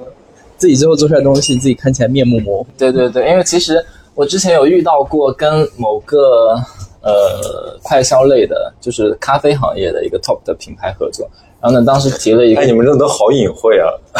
因为涉及到 如果对我们说一些不对是很正向的评价的话，我们一般会隐去了。涉及到客户的信息，还是保密一下。反正就是当时在提案的时候提了一个创意，呃，是比较偏 social 互动类的。那其实我们自己内部和客户都觉得，就是跟我们直接对接客户都觉得是一个非常好的创意。那他们也跟他们内部的上级去提报了，可是呃，他们上级会觉得去跨部门合作，以及去跟另外一个品牌谈合作会比较有比较多的阻力，那最后就搁置了。所以呃遇到这个时候，我觉得会蛮有挫败感的，就是呃，你很难有一个机遇去做这样一个项目，然后又是一个大家都觉得比较好的东西。对，因为你毕竟不是做行为艺术嘛，你是别人掏钱，对，达到别人的目的。我管这种事情对嗯对对叫就是你的工作当中遇到的摩擦力系数。就如果它真的推动起来，要结合各个部门，摩擦力变得很大的话，这个事儿大概率可能从你定论，你起就是开始做这个案子的时候，嗯你可能就已经觉得自己想的有点多了。所以我现在会在写一个东西真实开始落笔之前，会想说我如果这么写这个东西，我的调性这么拿捏，我的文字这么。这么去组织，最后我会得到哪些反馈？我提前去预判一下别人的预判，然后提前做一下自我修正，就有一点儿嗯创作者的面对审查时候那种感觉了，自己预先去做一个自己的打磨。嗯但是我现在会觉得说，工作当中其实机遇和运气真的很重要。对，因为有的时候客户就是想做一个能拿奖的项目，嗯，然后比方说我自己就非常想做公益的项目，他所以他会成全，对，那也这么正正好有这么一个需求甲方，然后又遇上了你，然后你你们一起去做一件非常有意义的事情，那就是非常可遇不可求了。那你们在生活中会有一些职业病吗？比如说，其实大部分人接触广告是很多时候是无意识的，嗯。但你们会有一根弦在说，哦，他其实是用了什么样的技巧，或者说他呃达到一个什么样的目的？我会去反推他的洞察是什么。对，洞察这个词就是他教给我的，就是所谓洞察，就是说你其实还是有一些呃看透但不说破的东西，然后把它融入在了一个表达里面。你可以这么理解，洞察是尚未被发现的事实，嗯就所谓洞察，它可以是一个常识，比方说人每天都要吃饭，然后它也可以是一个真理，比方说太阳是圆的。嗯，那呃，洞察也有分普通的洞察跟好的洞察，普通洞察说出来就是让你觉得哦是这么回事，但你不哇哦，但好的洞察说出来就会让你我觉怎么得没有想到？啊就让你人觉太得大说，哎，就是这么一回事。你说的非常准，对。所以，呃，我们在想一个 idea 的时候，第一步就是要找洞察是什么。嗯嗯，你这个洞察跟你的人群之间的联系是什么？那跟客户想要卖的产品或者他想做这个品牌之间的联系是什么？然后呢，基于这个洞察，然后去想后面的创业是什么内容。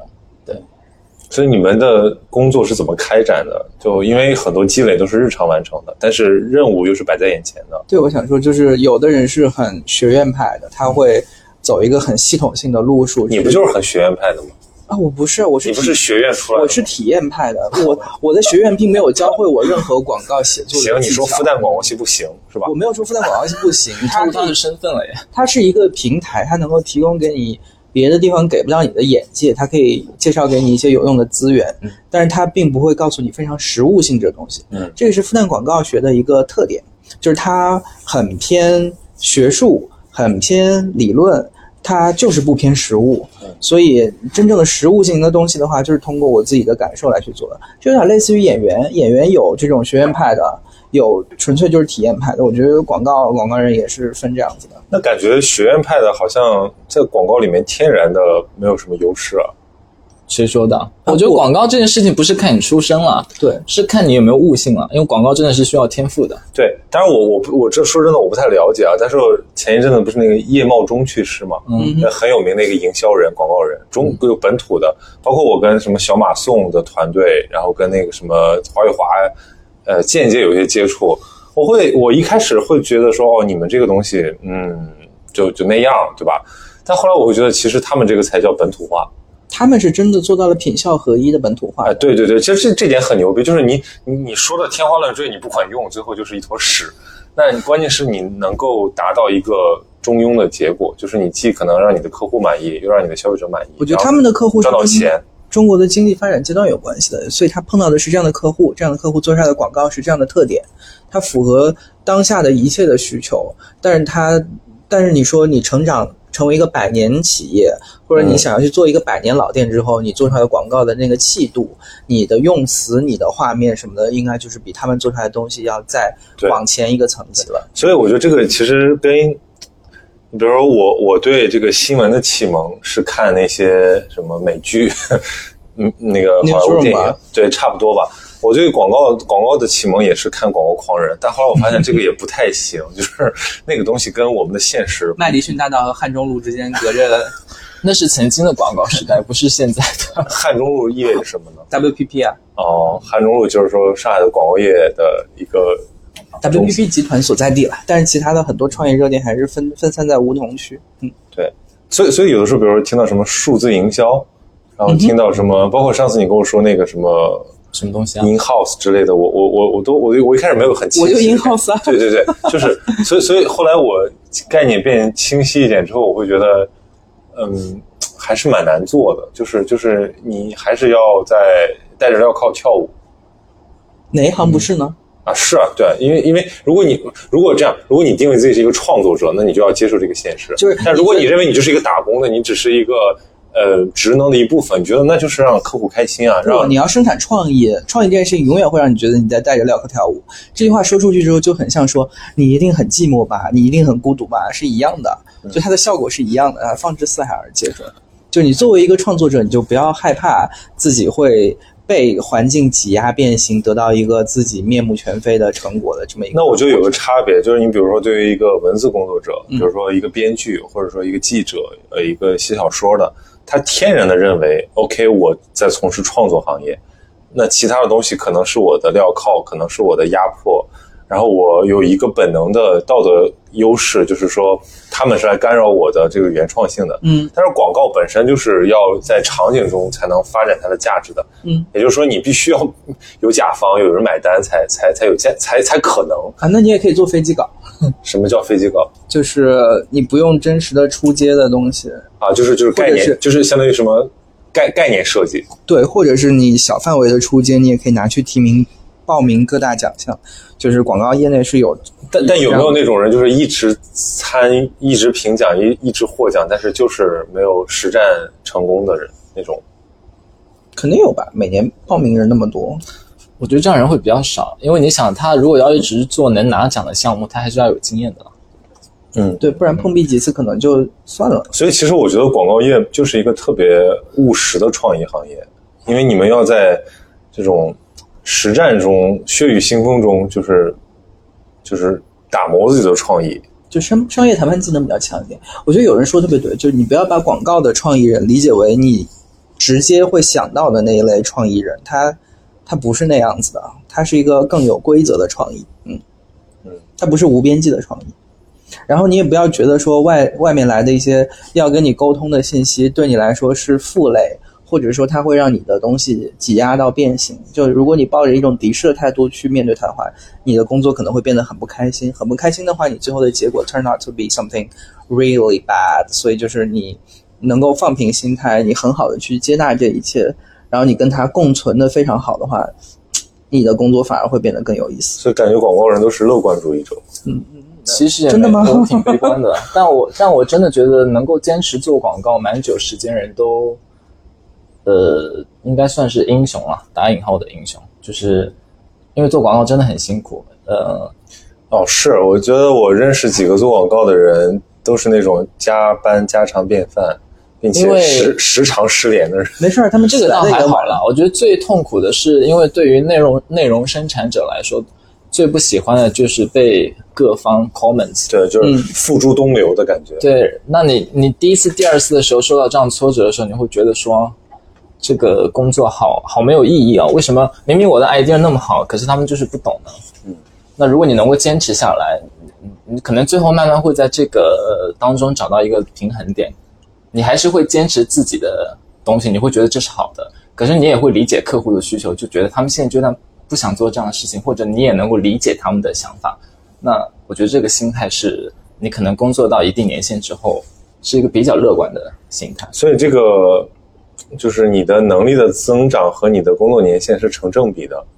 完全不成跟你的正比悟性成正比。有的人就是很聪明，立刻就上道。就广告界的天才，二十几岁就指点江山。比方说，我们之前不是出了一个那个呃广告人的综艺嘛，《跃上高阶职场》，嗯，然后里面有二十六岁就拿那个戛纳金狮的，然后也会有三十五岁，但是可能在节目里面表现不尽如人意的广告人。对不起，这个这个跟写小说差不多呀、啊有的人这个二十三岁的作品惊为天人，有的人就是再怎么磨，你其实就是二流作家的水平。各行各业都是这样吧、嗯我觉得工作资历呢，它的确，你往上越往上涨，你的确会掌握越来越多的方法，或者，嗯，你可能会掌握掌握一些套路吧，就是嗯你你有路径依赖，就你但但我我我一直有一个迷信啊，我觉得对于所有创作者来讲，可能他的所有积累可能都是二十五岁之前完成的，甚至是十五岁之前完成的，剩下的他就是需要挖掘阐释，就是感觉好像有点你有点有点宿命论，就是你可能的质感风格和你的这个能达到的高度是已经注定的，只不过你要用后面的时间去发现并接受这一点。你今年二十六，你不要提这个问题。但是我不是是我想说，就是你可以以此为分界点去尝试一种新的创作风格，你就自己去打破这个规则试试看吧，打破自己的成见试试看吧。我换一种新的活法，然后对对新的媒体的我其形实现象在就在做这件事情。我觉得做广告其实真的很像做演员哎，就是你不同的年纪、不同的角色会带给你带给你不同的洞察。嗯，比方说我现在二十几岁嘛，那你让我写一个呃关于爸爸或者妈妈的 TVC 的脚本，我就不够细我节也吗可以写了，嗯，但我里面可能有很多细微的洞察是我没有办法知道的。对，但如果我真的当了当了爸爸，那我可能就是会有比较多这方面的洞察，可能就信手拈来。对，所以这个这个，所以我我老想跟那个就是文学类比嘛，因为我觉得都是都是创意。我忘记是跟谁谁聊的时候说起这一点，我我说我说其实文学我我最高的标准是准确，就是它能够达到一种很幽微的情感，但是它又非常准确。就是比如说我们觉得张爱玲很牛逼，原因并并不在于张爱玲体会了什么我们没有体会的东西，而在于张爱玲把一些我们曾经都体会过但却说不出口、很很幽微的东西说的特别准确，用一种比如不管是比喻还是玩笑，它都可以让我们觉得 OK，它触达了。我们文案也在追求这件事啊。对 对，就是就它不是，它是一个得意忘形，它其实是通过一种非常可能曲折的方式，哎，击中了那一点，嗯，就很很很有他说的这种感觉，就是如果但是你想去理解理理解另一个人的体验，但广告还是要直接一点比较好了，因为因为大家都很忙，没那么多时间看你广告，你必须在最快的时间让大家知道你这条广告想要传达什么意思。嗯，然后呃，但我们是不是聊了太多关于文案我的也事想情说了？，这因个为其这实个话广题告不还是有买东西吗？广告还有美术哎，我们忘记美术的角色了。但我我我我三毛号觉得好像文文字是某种更内核的东西，就是就是呃视觉包括很多就是多媒体的东西是有它自己的调性，我但都是没有听到多媒体这个词。啊那应该好叫什么古早的词啊应！该叫什么？对，就当然你们的协作本身也也是特别的呃综合和复杂的事情，对。嗯但是我会觉得说有没有那种就是。只我我我有时候有时候看到一个东西说，哦，这个东西直击心灵，嗯，其实很难有那种感觉，因为那个毕竟是需要洞察的嘛，对，嗯，所以我们先下面还要聊买东西吗？我们我们要我们我们是要聊 买东西，对对对笑死！我的我的提纲呢？对啊，我觉得你录了两期节目，我录了两期广告人的自白是吧？call back 一下你们广告界鼻祖的那个，广告人没有想，啊，其实我今年双十一， 我你因为说我我因为我每天坐地铁都会走过那个徐家汇那个换乘通道嘛啊，就那个那个他弄那个隧道，然后就很多大幅广告。对对对，然后嗯，他今年有双十的广告，我看到一句文案我非常喜欢，哪个品牌跟天猫联名的？就天猫自己的广告，就是猫头嘛，今年各个颜色今那个。今年天猫为什么就是做一个颜色的？因为它的超级符号就是超级创意啊，就回到前面说的，其实创意不只有文字方面，也有视觉方面。，对，其实我今年因为因为呃，你先说吧，对，因为好，我我想说的那句文案是因为呃，它很多幅海报上面都有易烊千玺，然后旁边印着一句文案。哦那那句个大幅那句文案是什么说，想大概意思是说，虽然我都知道买了哪些东西，但是想想还是非常期待。嗯，哦，啊、我觉得，我我觉得为什么我们一就一直买买买？因为我们的生活太孤单、太寂嗯寞了，所以需要期待。我觉啊这得句好适合这做套结尾啊东。 西特别的全联生活美学，对，而且就是跟那而且个哪怕麦是当什么生活美学？全联生活，这是一个在台湾非常有名的全联经济美学案例对，全联全联经济美学，他做了两季策划，然后知识就点是展开讲讲。它其实就是一个超商小超商，对，连锁的类似于小超联商华了。嗯，嗯，做的这么一个策划，就是大概告诉你可以买到很有人情味儿的东西，然后满足你小生活它的背景小确幸的生活。它的背景，我有听我的前辈们跟我讲过，就当当时他那个商超想要换新一下，呃，他的品牌形象，嗯可能想要跟更多的年轻人小，心别比这个人跟身上更扎多的年轻人做沟通，但是他又没有没有太多的钱，哦，啊，基于这样的背景，那当时想了一个 idea 是叫做全联经济美学，意思就是说你可以花很少的钱买到呃更好的生活，类似之类的。但其实做法呃也很简，当时还蛮超前的，但现在就是已经用的很多，就是用一些生活场景啊，年轻人在一起做什么什么事情，然后配上一些比较好的文案这样子。对，嗯，就是有一种有一种那种。呃，怎么说镜头感，就是突然会把你的生活的某种东西场景感场景升感升对升华一下，对我前面想说，就是因为生活实在太平淡、太寂寞了，所以我们买东西就会就是自己给自己制造惊喜嘛，因为没有人给我们制造惊喜。 就类似于他说的什么冲马桶。对对对，对，其实今年这个天猫的这个营销我也看到了，因为你在上哪海一，个喜子哥的那个还是猫头的那一个？呃，我都看到了。首先，我觉得一个明星用他自己的脸不断嗯的去，就是他他他挤在我面前，我就很难受。我对易烊千玺是一个中性状态，但是他就是太铺路太多，我就会想说嗯有压迫感了是吗有？压迫感，然就后本身这个广告文案和画面是想营造一种温馨的、贴近你的感觉，结果巨幅的画幅导致它的你看到那压迫个感广告了？吗？我看了，我看，但是看了但是我我只会觉得，因为我对易烊千玺不是不是不是粉丝，我不是粉丝心态，粉丝可能很喜欢，嗯但是这种压迫感逼我去看了一下他的文案，嗯其实我觉得他还是有有挺走心的，比如说。他会有一种姿态的摆得很低，比如他讲什嗯么、什么什么，类似于努努力奋斗，不就是为了，就是有一段放空的时间，嗯哼，就是为为了好好歇着这种，其实就是他已经把姿态摆得很低了，就是意思是我跟你是一个立场的，我也懂你在想什么，我也懂你能识破很多那种消费的这种这种骗局，所以我们也不去给你制造那种不切实际的幻想，还还还蛮蛮亲和蛮蛮有亲和力的，绕回文案跟洞察的关系，一句好的文案就是一个好的洞察。就怎么判断是不是一个好洞察，就是它这句这个洞察独立拎出来，它就足以成为一个好的文案，这就是好洞察。嗯嗯，就是能说清楚的洞察，对，就我们之前我们内部在就是过创业的时候，我我老板都会要求说一句话解释你的核心概念是什么东西。如果你一句话能够解释清楚，那至少说明它是一个成立的嗯，呃 idea。如果你一句话都解释不清楚，那肯定就不行了。对，我们就说不能包太多层。不能包太多层。OK，对。那那比如说还有另一种，就是比如说那个颜色的那个，嗯，颜色那个就得让人琢磨一会儿。就我觉那得个是品牌和天猫之间的一个联合嘛，每年都会做。对，但那就就其实这是一种新的形态了，就是相当于，嗯，它因为那些品牌就是凡是能够，因为天猫那个广告就是，我不知道别的城市的朋友有没有能 get 到我们的点，就是它其实就是用天猫的 logo 加上了一个品牌的基本色，比如说三叶草就是那个蓝，麦当劳就是那个黄，就就是是它华语华最喜欢说视觉锤嘛，对啊，所以我就说嘛，超级符号就是超级创意啊，天猫把这套做得很什好么。叫视觉锤？就哎，大概是就是说，当你看到一 个变成了广告科普节目。 就你反反复复多次的看到一个视觉的形象在你脑海当中落下了，就会产生的第一反应。对不对对？你就会想到它。对，所以我想说的就是说，这些品牌其实已经怎么说，妇孺皆知，家喻户晓。就对他们其实已经是自己所在的那个品类的头部了，嗯，但他们依然要不停的出现在你面前，这是为什么呢？品牌要刷脸啊，不刷脸这个品牌在你的记忆当中是逐渐飞到的。苹果就不刷脸啊，刷呀，今年双十一你没看到吗？啊，苹果也是，苹果会在那些一线城、一二线城市买下那些就是你在高速路上能看到的广告位，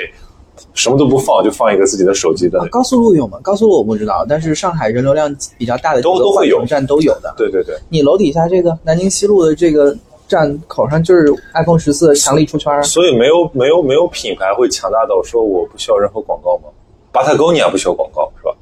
什么东西？那是它的品牌创立的理念之一。啊，对，就是一个做户外的嘛，最 Patagonia 近非常非常火，就是类似于这个户外界的 Lululemon 但它做很多软性的东西啊，比如说播客，啊，还有是这是样是，哎对所以而且他们他们就是说我们不做那个，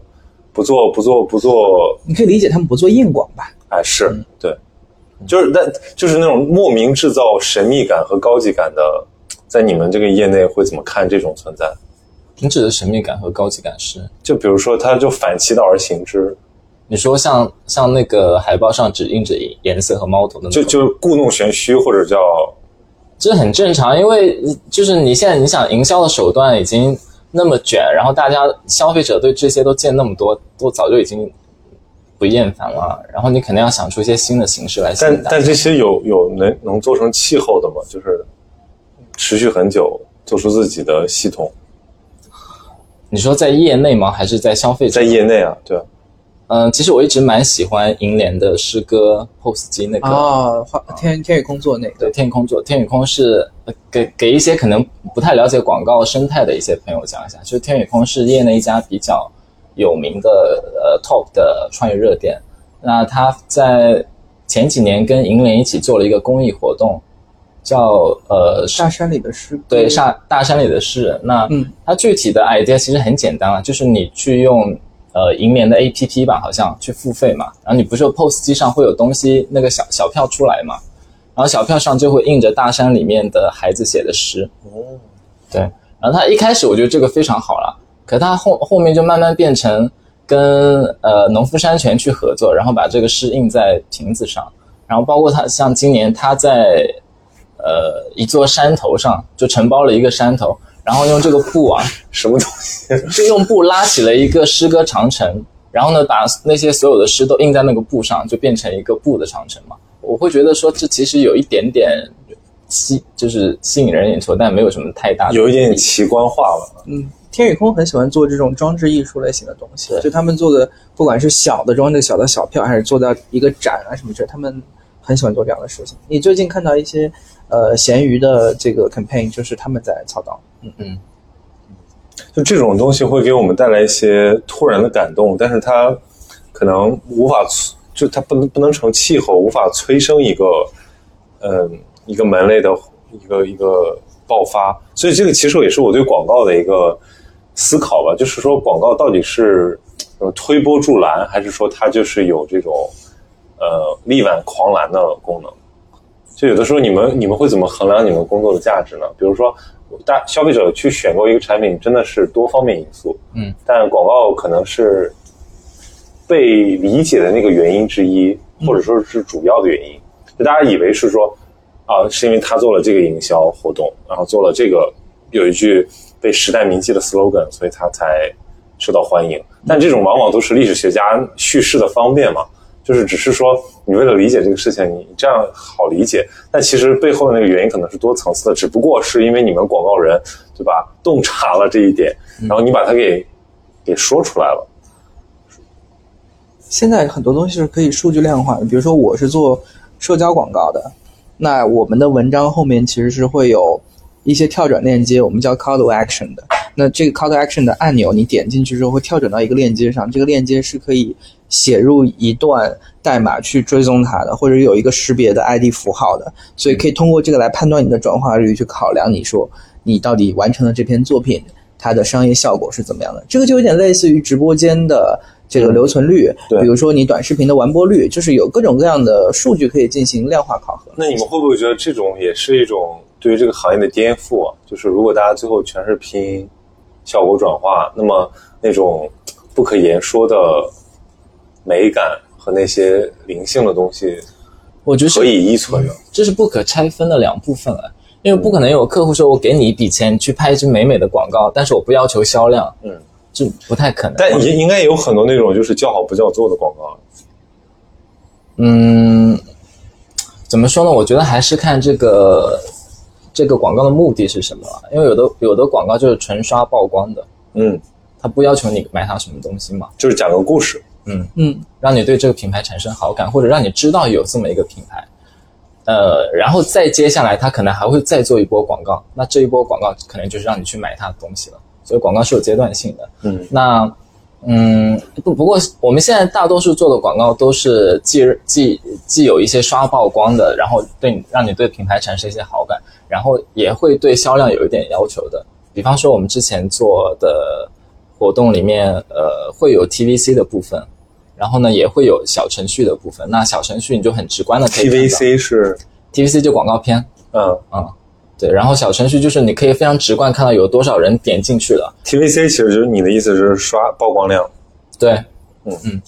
呃，曝光量也是一个衡量的指标啦，就是你要给客户看说有多少人看了你这个广告，有多少人在哪些地方看了你这个广告，然后在在这个广告里面停留了多久，嗯就这些都是非常量化的指标。但其实我们也很难说清楚到底是一支片子让你爱上这个品牌，还是说你这个产品的呃优惠券给的足够多，让你爱上这个品牌。很难，也很难说清楚。消费者自己也很难说清楚。在阿里内部，其实他们有三个模型在做这个事儿。因为我之前做电商品牌嘛，就比较清楚这个。第一个就叫 AIPL，这个啊其实是广告业提取出来一个东西，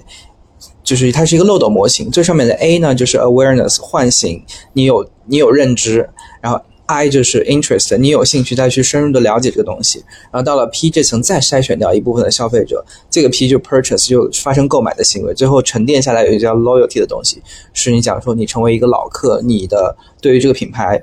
产生了忠诚度，你会持续的去复购，嗯然后这么一个漏斗是表示大家从决策到购买的这么一个转化的流程。然后它还有另外一个模型叫 FAST 模型，它的 F 指的是你的可运营的人群，然后 A 指的是你的人群的转化率，S 指的是你高净值人群的总量，T 指的是高净值人群的活跃率。它会通过这四个数据两两组合去考察，说你这个店铺的运营情况到底怎么样。就阿里其实它他们在这方面做的其实呃理论层面做的很好啊了，它一直在做这种东西。它还有一个针对于大快消，我们做这个 FMCG 产品的时候，它有一个专门的考核的模型，叫做 FMCG 是快就是消快消品、快快速消费品，比如说你买呃这个彩妆产品啊，你买快时尚这些都可以算快消产品。然后它还有一个模型叫 Grow 模型，然后它的 Grow 就是呃这个 Gain 渗透力、Retain 复购力、Boost 你的价格力，还有你的 Widen 你的延展力。它会通过这四个情况去考量你的店铺的消费者他到底是怎么样的一个行为，然后判断说哦你这个店铺运营的怎么样。双十一的时候，所有的商家在自己的生意参谋的后台，在自己的阿里妈妈的大盘的后台，都可以看到这样的数据，通过这样的数据进行分析，然后决定说我今年的这波双十一的 campaign 怎么去做。嗯，但其实我有了解到，有一些广告公司操作，就是因为它有销量这方面的压力嘛，它的指标，嗯所以呃，他会跟客户一起协商好，就是说广告公司内部来解决多少的量，来帮他完成这个指标。其实这个操作也挺也挺常见的。但这个有点对赌的性质在里面对对对了，啊还挺有风险的。对，嗯，什么什么什么叫对赌啊？不是我的意思，什么就是意意思说广告公广告公司要承担一部分它的这种策略的风险，啊对，因为因为因为做的转化效果你要有一定的担当嘛。对啊，就是因为我觉得广告公司也是在什么刀尖上舔 血，就是它也要既要适应大家的这种消费习惯和认知习惯，但又有时候说得做一点新的东西，做一广点告公司那种身酷的段很东西灵活的，但据我所知，现在好像在抖音上做电播的，好像都不太好。电波，电播，因为直播上，呃，抖音上直播有店分铺直播店铺自己的那个直播，然后跟达人直播、对对店铺对自播，嗯，然后据说我有听说有一些做呃抖音直播的广告公司，一直都有在亏钱嘛，就是因为他店里面没有人买嘛，然后然后又不能对客户没有交代，你就只能自己去里面买，然后最后都导致亏本这样子。那你们的怎么说成就感来源，其实周期也蛮长的，这个可能对在广告公司和 in house 又不一样。我的比较短，三个月， 我的文章最多准备三个 月。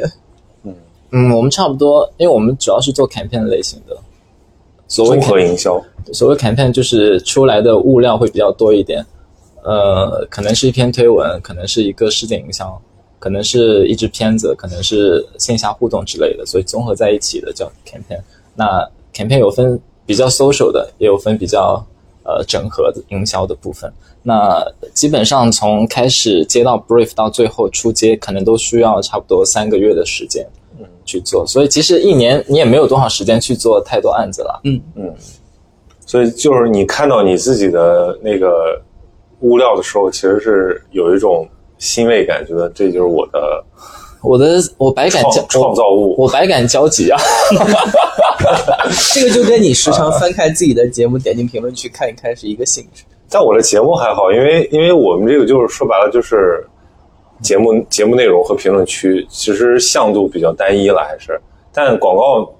就这有点我我我我会理解说有点像拍电影，比如说你有一个创意，然后你有一个剧本，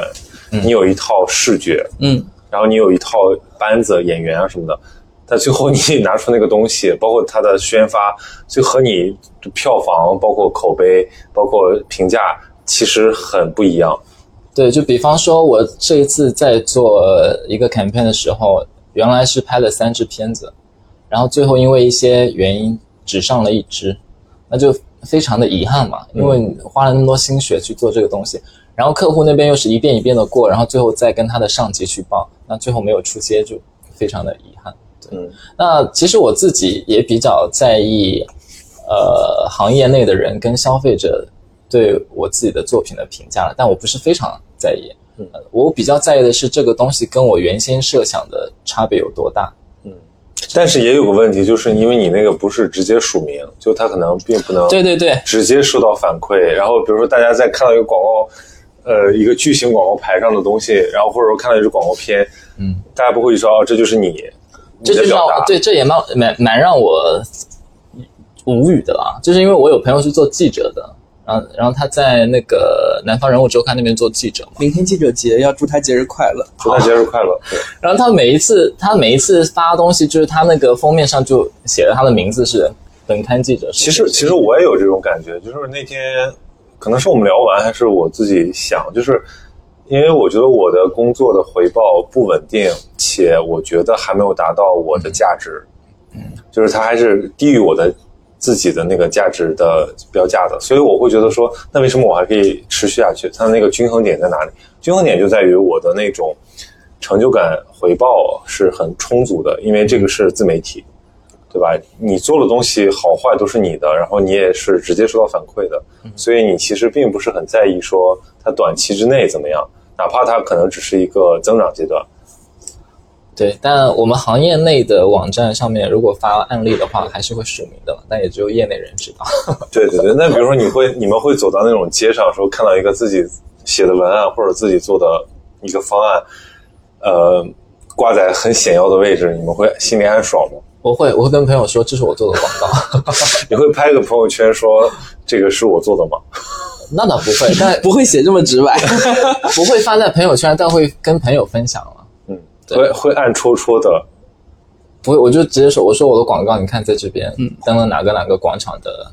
屏之类的。我只会跟广告人分享这个事情，我会很暗戳戳的告诉他们因说，为只有你们懂自己的其中辛酸，是吧我？会跟他说，我最近写了一个很牛的东西，然后马上就要发了，巴拉巴拉这样子。或者还有一个比较开心的时刻，就是你会发现你的朋友用了用了你的物料，且浑然不觉。比方说，比方说我们我们这次做的表情包，就微信的表情包嘛，嗯然后有一天朋友就发了，嗯，然后我就我就跟他说这表情包是我做的，然后他说哦这是你做的，然后就哇，那你们其实暗爽一是下怎么说是现代商业社会的无名英雄哎？就是你们其实给这个商业社会提供了好多，就是有有有有有趣有价值的一些物料，我觉得可以这样说。但你们不署名，对，嗯我你们让这商个业社会伤增了，商业社会可能不一定喜欢我们 呢。那那比如说你们没有啊，所以我所以你怎么解决不署名这件事情嘛？就去拿奖，因为拿奖就一定会写你的名字。嗯，你今天很在意这件事情，听出来了。对我我很在意，就是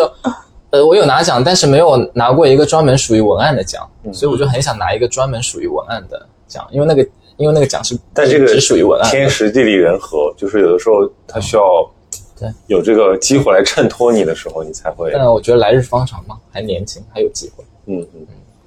那就 in house 是什么情况？因为 in house 它就是要个人价值要被包裹在整个品牌价值之下。肯定是这样子啊。然那后首先，首先你得你得你你你很认可这个品牌价值，对吧？对我不认可的话，我不会加入。然后我的公司会给我预留很充足的创意空间，它会接纳你一些很飞的想法嗯，它会允许你把它做出来。嗯，就我觉得这点就已经超越很多个甲方了。你可能在 in house 你获得的这个创意发发挥的空间，会比做 agency 做代理商来的可能还要更大一点，因为你能直接跟这个品牌说了算话的人直接沟通，就避免了很多呃一个甲方的小兵站出来说这个不行，这个要改，因然后为你们不是直接的雇佣关系，因为啊你们对是、是是是一伙人，对。对，就是这个是 in house 的一个好处吧，就是你的沟通层级减少了之后，你面对话事人的意见，你能够做出更快速的调整，然后避解免释什么叫话事人，就是这个人说了算事儿算话，啊就是你知道很多甲乙方沟通之间会存在一个问题是，甲方派出的一个基层员工一个小兵说你这里要改，然后改了 n 次了之后报上去了，他们但老说板了不算他。对，他说了不算，他的 manager 说哦我并不是这个意思，他然后他也根本不知道前置这些沟通作业天。哪，这不就是我今天给甲方做的事情 吗？对，如果你是一甲个 乙是中介在捣乱，甲甲乙方关系就是很容易出现这种情况。嗯，那 in house 的话，就会这个情况会少很多，这个是我觉得最大的一个好处吧，在工作的开展方面上。那有什么难受的地方吗？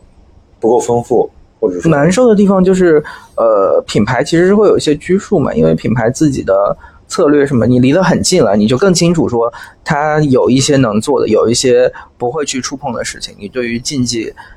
是，你对于所有的禁忌的边缘是摸得越来越清晰的，你会发现说，哦，我自己其实在这里并不是一个百分百的创意的。行业，我在做的事情更多的是补上这一块拼图，然后把该做的东西做出来，交付出去。嗯就你的心态会倾越来越倾向于打工人，所以我对于拿奖这回事儿，我其实嗯没有那么的执着，然后兴兴致也没有那么高。我对我来说，这个是一份工作，然后把它做好就好了。 OK，哦，这个还蛮有意思的。其实你的位置会影响你的心态，嗯，嗯，但你的心态又会影响你的发挥，进而干扰到你的位置上的表现。会嘛？这个心态人就生会影响不是这说，样嘛，对，这个心态会影响说，我到底要把这份文案写的精妙绝伦，我自己看了都觉得棒， 还是说我交出去一个八十分的答卷，然后这篇文章能够顺利的发出去就行了。但是不是只有很牛的品牌，或者说很成熟的品牌才会做 in house？嗯，大的外企比较喜欢做这件事儿。那嗯，那我们再来聊聊渠道的问题吧，因为我觉得现在就是我们的中国的消费者或者说中国的这个受众，还处在一种呃多个媒介形式短兵相接的状态，就有时候大家其实蛮蛮分裂的，嗯就比如说看小红书，我就比如就以小红书吧，对吧？这种社交媒体的既包含内容又包含营销的这种媒介，呃为分水岭。其实它分为两类人，就就像我这种，我平时不怎么刷小红书买东西，我也不看它的种草，我就是靠一个朴素的直觉来买东西，来来认知商业。但和那种就是完全沉浸在其中的人，其实生活真的迥然有别。就是我我我的生活其实很固定，跟我十八岁离开那个小城市的我差别不大，只不过我可能更有钱了，或者说更有品味了，我去追求一些跃升。但是整体上来讲，我觉得我的那个基础逻辑没有变。但是反过来讲，就是你完全追逐热点，或者说追逐新的媒介的表达方式，你其实拥有的是一套不一样的生活。什么约上高街商场？不是，你比如说小红书这个东西，因为我现在也在做小红书，我也在想说它的逻辑到底是什么。就比如说你信任一个博主，然后你会跟着他买，嗯哼有的时候我们会看到这种标题说跟着买就对了，嗯，我就觉得这这是反制，这是洗脑。但是如果我真的很喜欢它，我会觉得这是省心，这是太棒了， 就是跟着买就好了。对，嗯因为我跟他完全契合，我完全知道他喜欢的某些东西就是我喜欢的，所以我就跟着买就就好对了。啊，那就跟别人看你的 B 站节目一样，跟着你读书就对了，就是一个道理 嘛没。有人 没有人跟我读书， 就是所以所以我会想，就是说，是不是一切媒介的终端都是就是交易关系？因为因为这个最直接嘛，啊，就是转这化成我商做业账利益号是不是最后一定要变成商业化？因为因为这个东西是最容易产生商业价值的。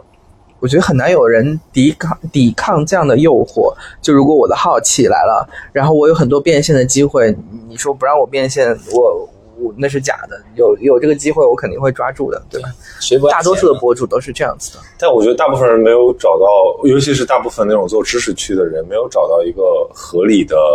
切入方式，所以他们很硬。比如说，他们就你你觉得这东西很高端吧，突然他开始卖农产品，你会说嗯我操是，他想赚我钱，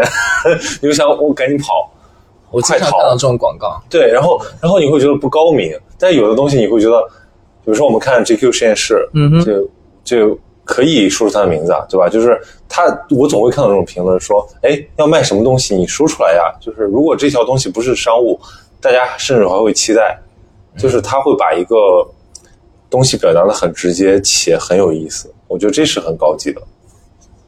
这也开始跟你的账号的定位有关系吧？就你比如说，你像做那种科普的，你比如说像你刚刚那个突然拿出一个农产品 的，对，就 它也很难就结合啊。范儿范儿起太大了，对，而且也不是落每一落个地最后卖你三十九块钱。对啊，而且不是每一个人都有弄内容生产的能力的。嗯嗯，但是我我可能我自己是做广告的，所以我在小红书上看到这些内容，我一直都非常警惕。没事，你不用亏心，因为到时候到了推广期，朋友们会在各个平台上看到各大博主都在说同样的话术，大家一下就能反应过来的，这就是 但对，因为因为现我状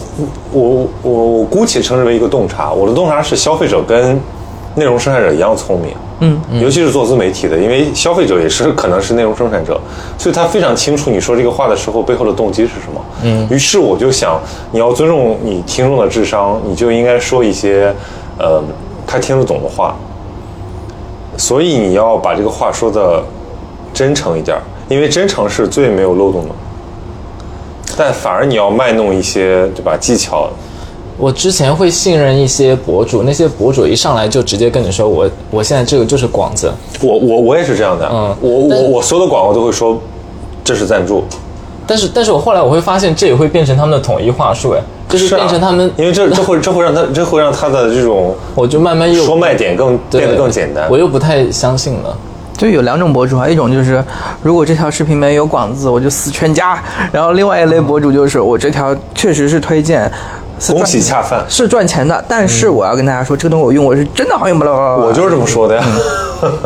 对，就是其实大家追求的点都很简单，嗯就是怎么样真诚的去打动人，不管这个东西到底是真实的使用体验还是广告，它追求的是怎么样说真呃怎么样真实的去说服别人。但是有各种品牌来找我合作，我会觉得有的品牌就已经它的那个架子已经高到说我不需要说你不我不需要你说我任何卖点，嗯哼，我只需要你我只需要冠名，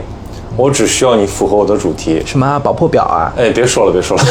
就是他已经高级到说，我不需要用你的夸赞来衬托我，而只需要就是说，你只要带上我就行了。你是锦上添花的呀，因为对对对对这种有历史积淀的品牌来说，它品牌资产已经往那儿一放，已经能代表很但多问东题西。是我接到的大部分商单，其实都是说需要用我的好感度去为他们做充值的，那不然用你干嘛呢？可能还是我不够红吧。 对，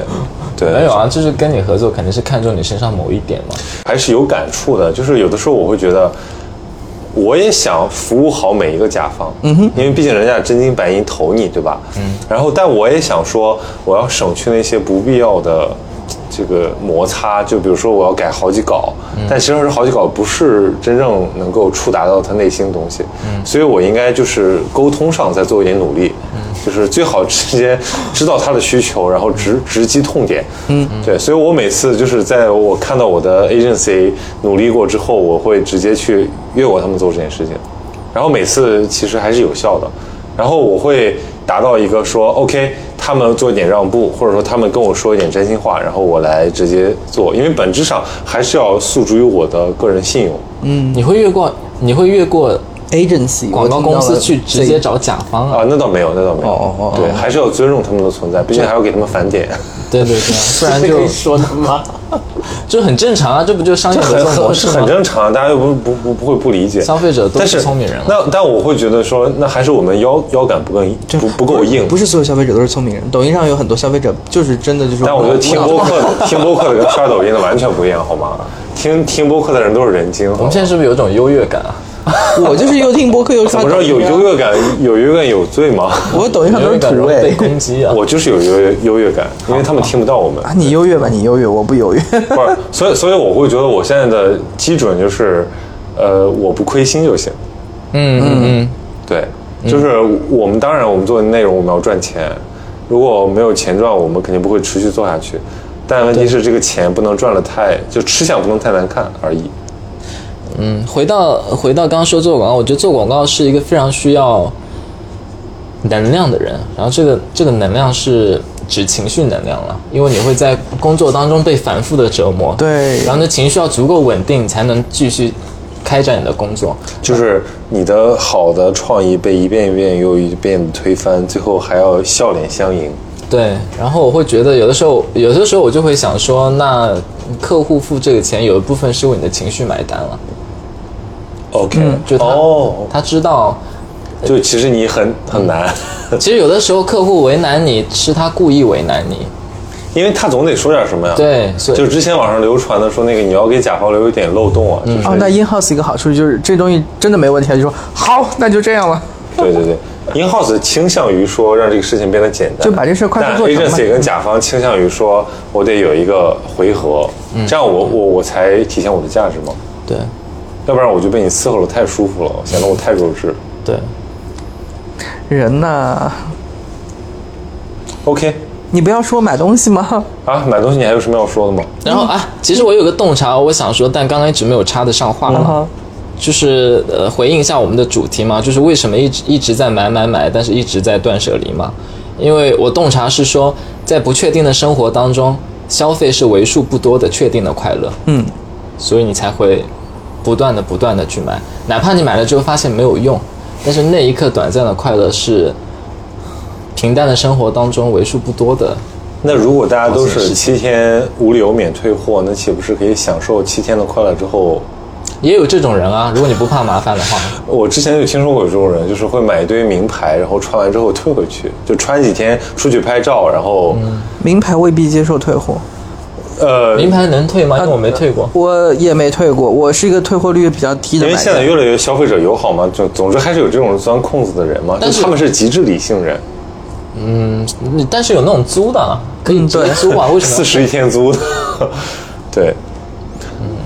嗯，我就可以补充一个，刚刚我也想说没说到的，就是前两天跟别人聊的时候提出了一个词儿，叫做“亏本购物”。就是你就亏本购物对它多发于双十一，就是双十一你做算你做的不是很好，然后你买了一个东西之后，你后来上网一一搜发现自己攻略，亏了对，或者是因为一些原因，你在淘宝买的东西，在小红书上又会看到别人的攻略，哎你发现说，我靠，我少用了一个券，或者说我少凑了一个单，死或者说另外一个主播的机制更好，导致说我买了这个东西，我虽然花了钱，但是我觉得我自己买亏了，就亏本，就亏本购物成为了一种比较常见的心理，所以这个时候大家才会患得患失嘛，想要在自己购物车按下付款按钮之前，成为一个精算师，把所有东西都给算好。对，所以解决方案是啥呢？ 解决方案就是尽可能就是两种嘛，一种心态放平，不在乎，需要什么就买什么，不在乎你优惠不优惠不优惠，赶上了就赶巧，赶不上无所谓，反正就便宜那么快八十块的，呃百八十块的也不在乎。第二种方法就是你拉个 Excel 你自己算好呗，拉 Excel，天哪！你就要是知道商不光是买家现在自己算这个消费券、红包、直播间红包、呃购物满减，然后会员券什么之类的，还有购物金充值，自己算不过来。嗯卖家也很难算，卖家在双十一之前要算一个东西叫什么？叫做极限到手价。他要算好说这个东西极限到手价之后，才知道我这个东西双十一卖出去之后到底利润空间有多少，我会不会亏本？对卖家自己也被这些规则也算搞不得很明白头疼。疼的。每一年算这个东西，我当时算这个东西之后，被我老板要骂多少次，就是每次都算不对，然后可能要算个五六七八百，最后才能算出来，那才多少个 SKU，算这个玩意儿就算死。然后你要想别人可能怎么样会极限凑单，凑到你这个东西，他还用了自己的这个八八 VIP 的消费券，还用了自己淘宝省钱卡的红包，他还用了一淘的返利，最后他拿到手这个东西多少钱？所以会不会就是反其道而行之，可能是一种捷径？对啊，就因为是嗯因为我经常想到，比如我穿的这双鞋，这个牌子叫 Hoka，是一个美国的初创品牌，已经被国内的啊没有还小红书上已经很多人在。他们鞋对他们还没有投我啊不好意思， 但是我是自干自自来水，就我买了他们三双鞋了，每、每双都一千块钱左右，嗯对。就是他们蛮贵的，但是我因为穿着确实很很舒服，且我觉得，呃，就是这种品牌的感觉是 OK 的。但他们有个最吸引我的地方，就是他们从来不做促销，就他们线上线下一年四季就是一个价。你的东西是保值的，你不会觉得自己买亏了。对我，我从来不会觉得说我要等一个什么促销季，因为你比如说你买耐克，买什么什么什么，这种任何品牌吧，就再大的牌，它它可能总有个促销季，然后促销季它就有折扣店，它就有奥奥奥特莱斯店，然后它就有各种各样的这个这个 A 货，然后你会觉得很困惑，就是说天哪，我是不是亏了？一旦你预想到说我有可能亏，你就会觉得算了，我先别买了。对你但是跟这个品牌之间的关系就疏远了一点但点。问题是，这家店就在我办公室楼下，然后我每次走过去，我就看，哎，出新款了，买一双；出新款了，买一双。然后，真是过了四个季节，我买了三双鞋，买了三双鞋，我就从来不穿其他鞋了。嗯，什么什么阿迪，什么耐克，什么什么斯凯奇、踢不烂，通通通通通通滚滚一边子去。就是我发现这双鞋才是我最喜欢穿的。然后我现在把想把我所有鞋都扔掉，以后只买他们家的牌子。就我已经变成一种很狂热的消费者了。就那你有关注它的任何的就是品牌的动向吗？还是你就只是被产品说服？他们最近请了周笔畅做代言人，嗯我希望他以后来找我投广告 而已。 这就是就我会觉得说，OK，就是你确实贵，就比如说我我同样的体验，可能我花五百块钱能买到，嗯，但是我不想费那个劲了。就比如说你刚才你讲了你有那么多极致的消费体验，但问题是那后面有多少是你自己的时间和自己的对材啊质？，就你的时间值不值因钱，为因为大部分人没有这种材质，大部分人也也可能不愿意付出这个时间，所以他们就倾向于说接受一套就是消费主义给他的叙事。对啊，这种东西叫财智，就是呃财经的财，你的财财经的智智力，你财经的智慧是多少？他是不是他就决定说啊，我的时间很宝贵，我可以少花时间，少去精打细算，我花钱买就是了。对对，嗯而且我觉得人都有一种心态，就是你花钱买便宜，叫中国人很喜欢讲嘛，对啊物美价廉，就是你获得的那种愉悦感其实是很持久的。你一就一既是一个精打细算的人，同时你又是一个追求品质的人，这个我觉得才是大部分消费者追求的东西。真正说我不在乎价格，我只追求品质的那种高端消费者还是蛮少的。嗯是啊，对啊，大部分都是打工人嘛。对，大大部分人还是说，我我，所以所以我，我我觉得在这期节节目里面，我对于什么所谓消费主义啊，就根本不屑于提起，因为我觉得什么消费主义，就是能消费就是快乐， 就是你能享受快乐，你就你能多享受一天，你就享受一天，但是你不要被这个东西诓骗而已。我觉得就是大家买到自己用着舒服的东西，然后自己觉得不亏就行了，就别那么多所以讲其实是他最后说的那个东西，就是说，如果这个东西我能过很久之后还会觉得快乐，那我是相当于做对我自己做了一个投资嘛。而且我觉得被骗一下也无所谓啊，因为你最终会从消费的这个最下面的阶梯走上高的地方，你自己会觉醒的，你自己会成长。对，嗯，OK，那我们就我们就收在这儿，差不多。今天这期节目前面蛮好笑的，后面蛮好睡的。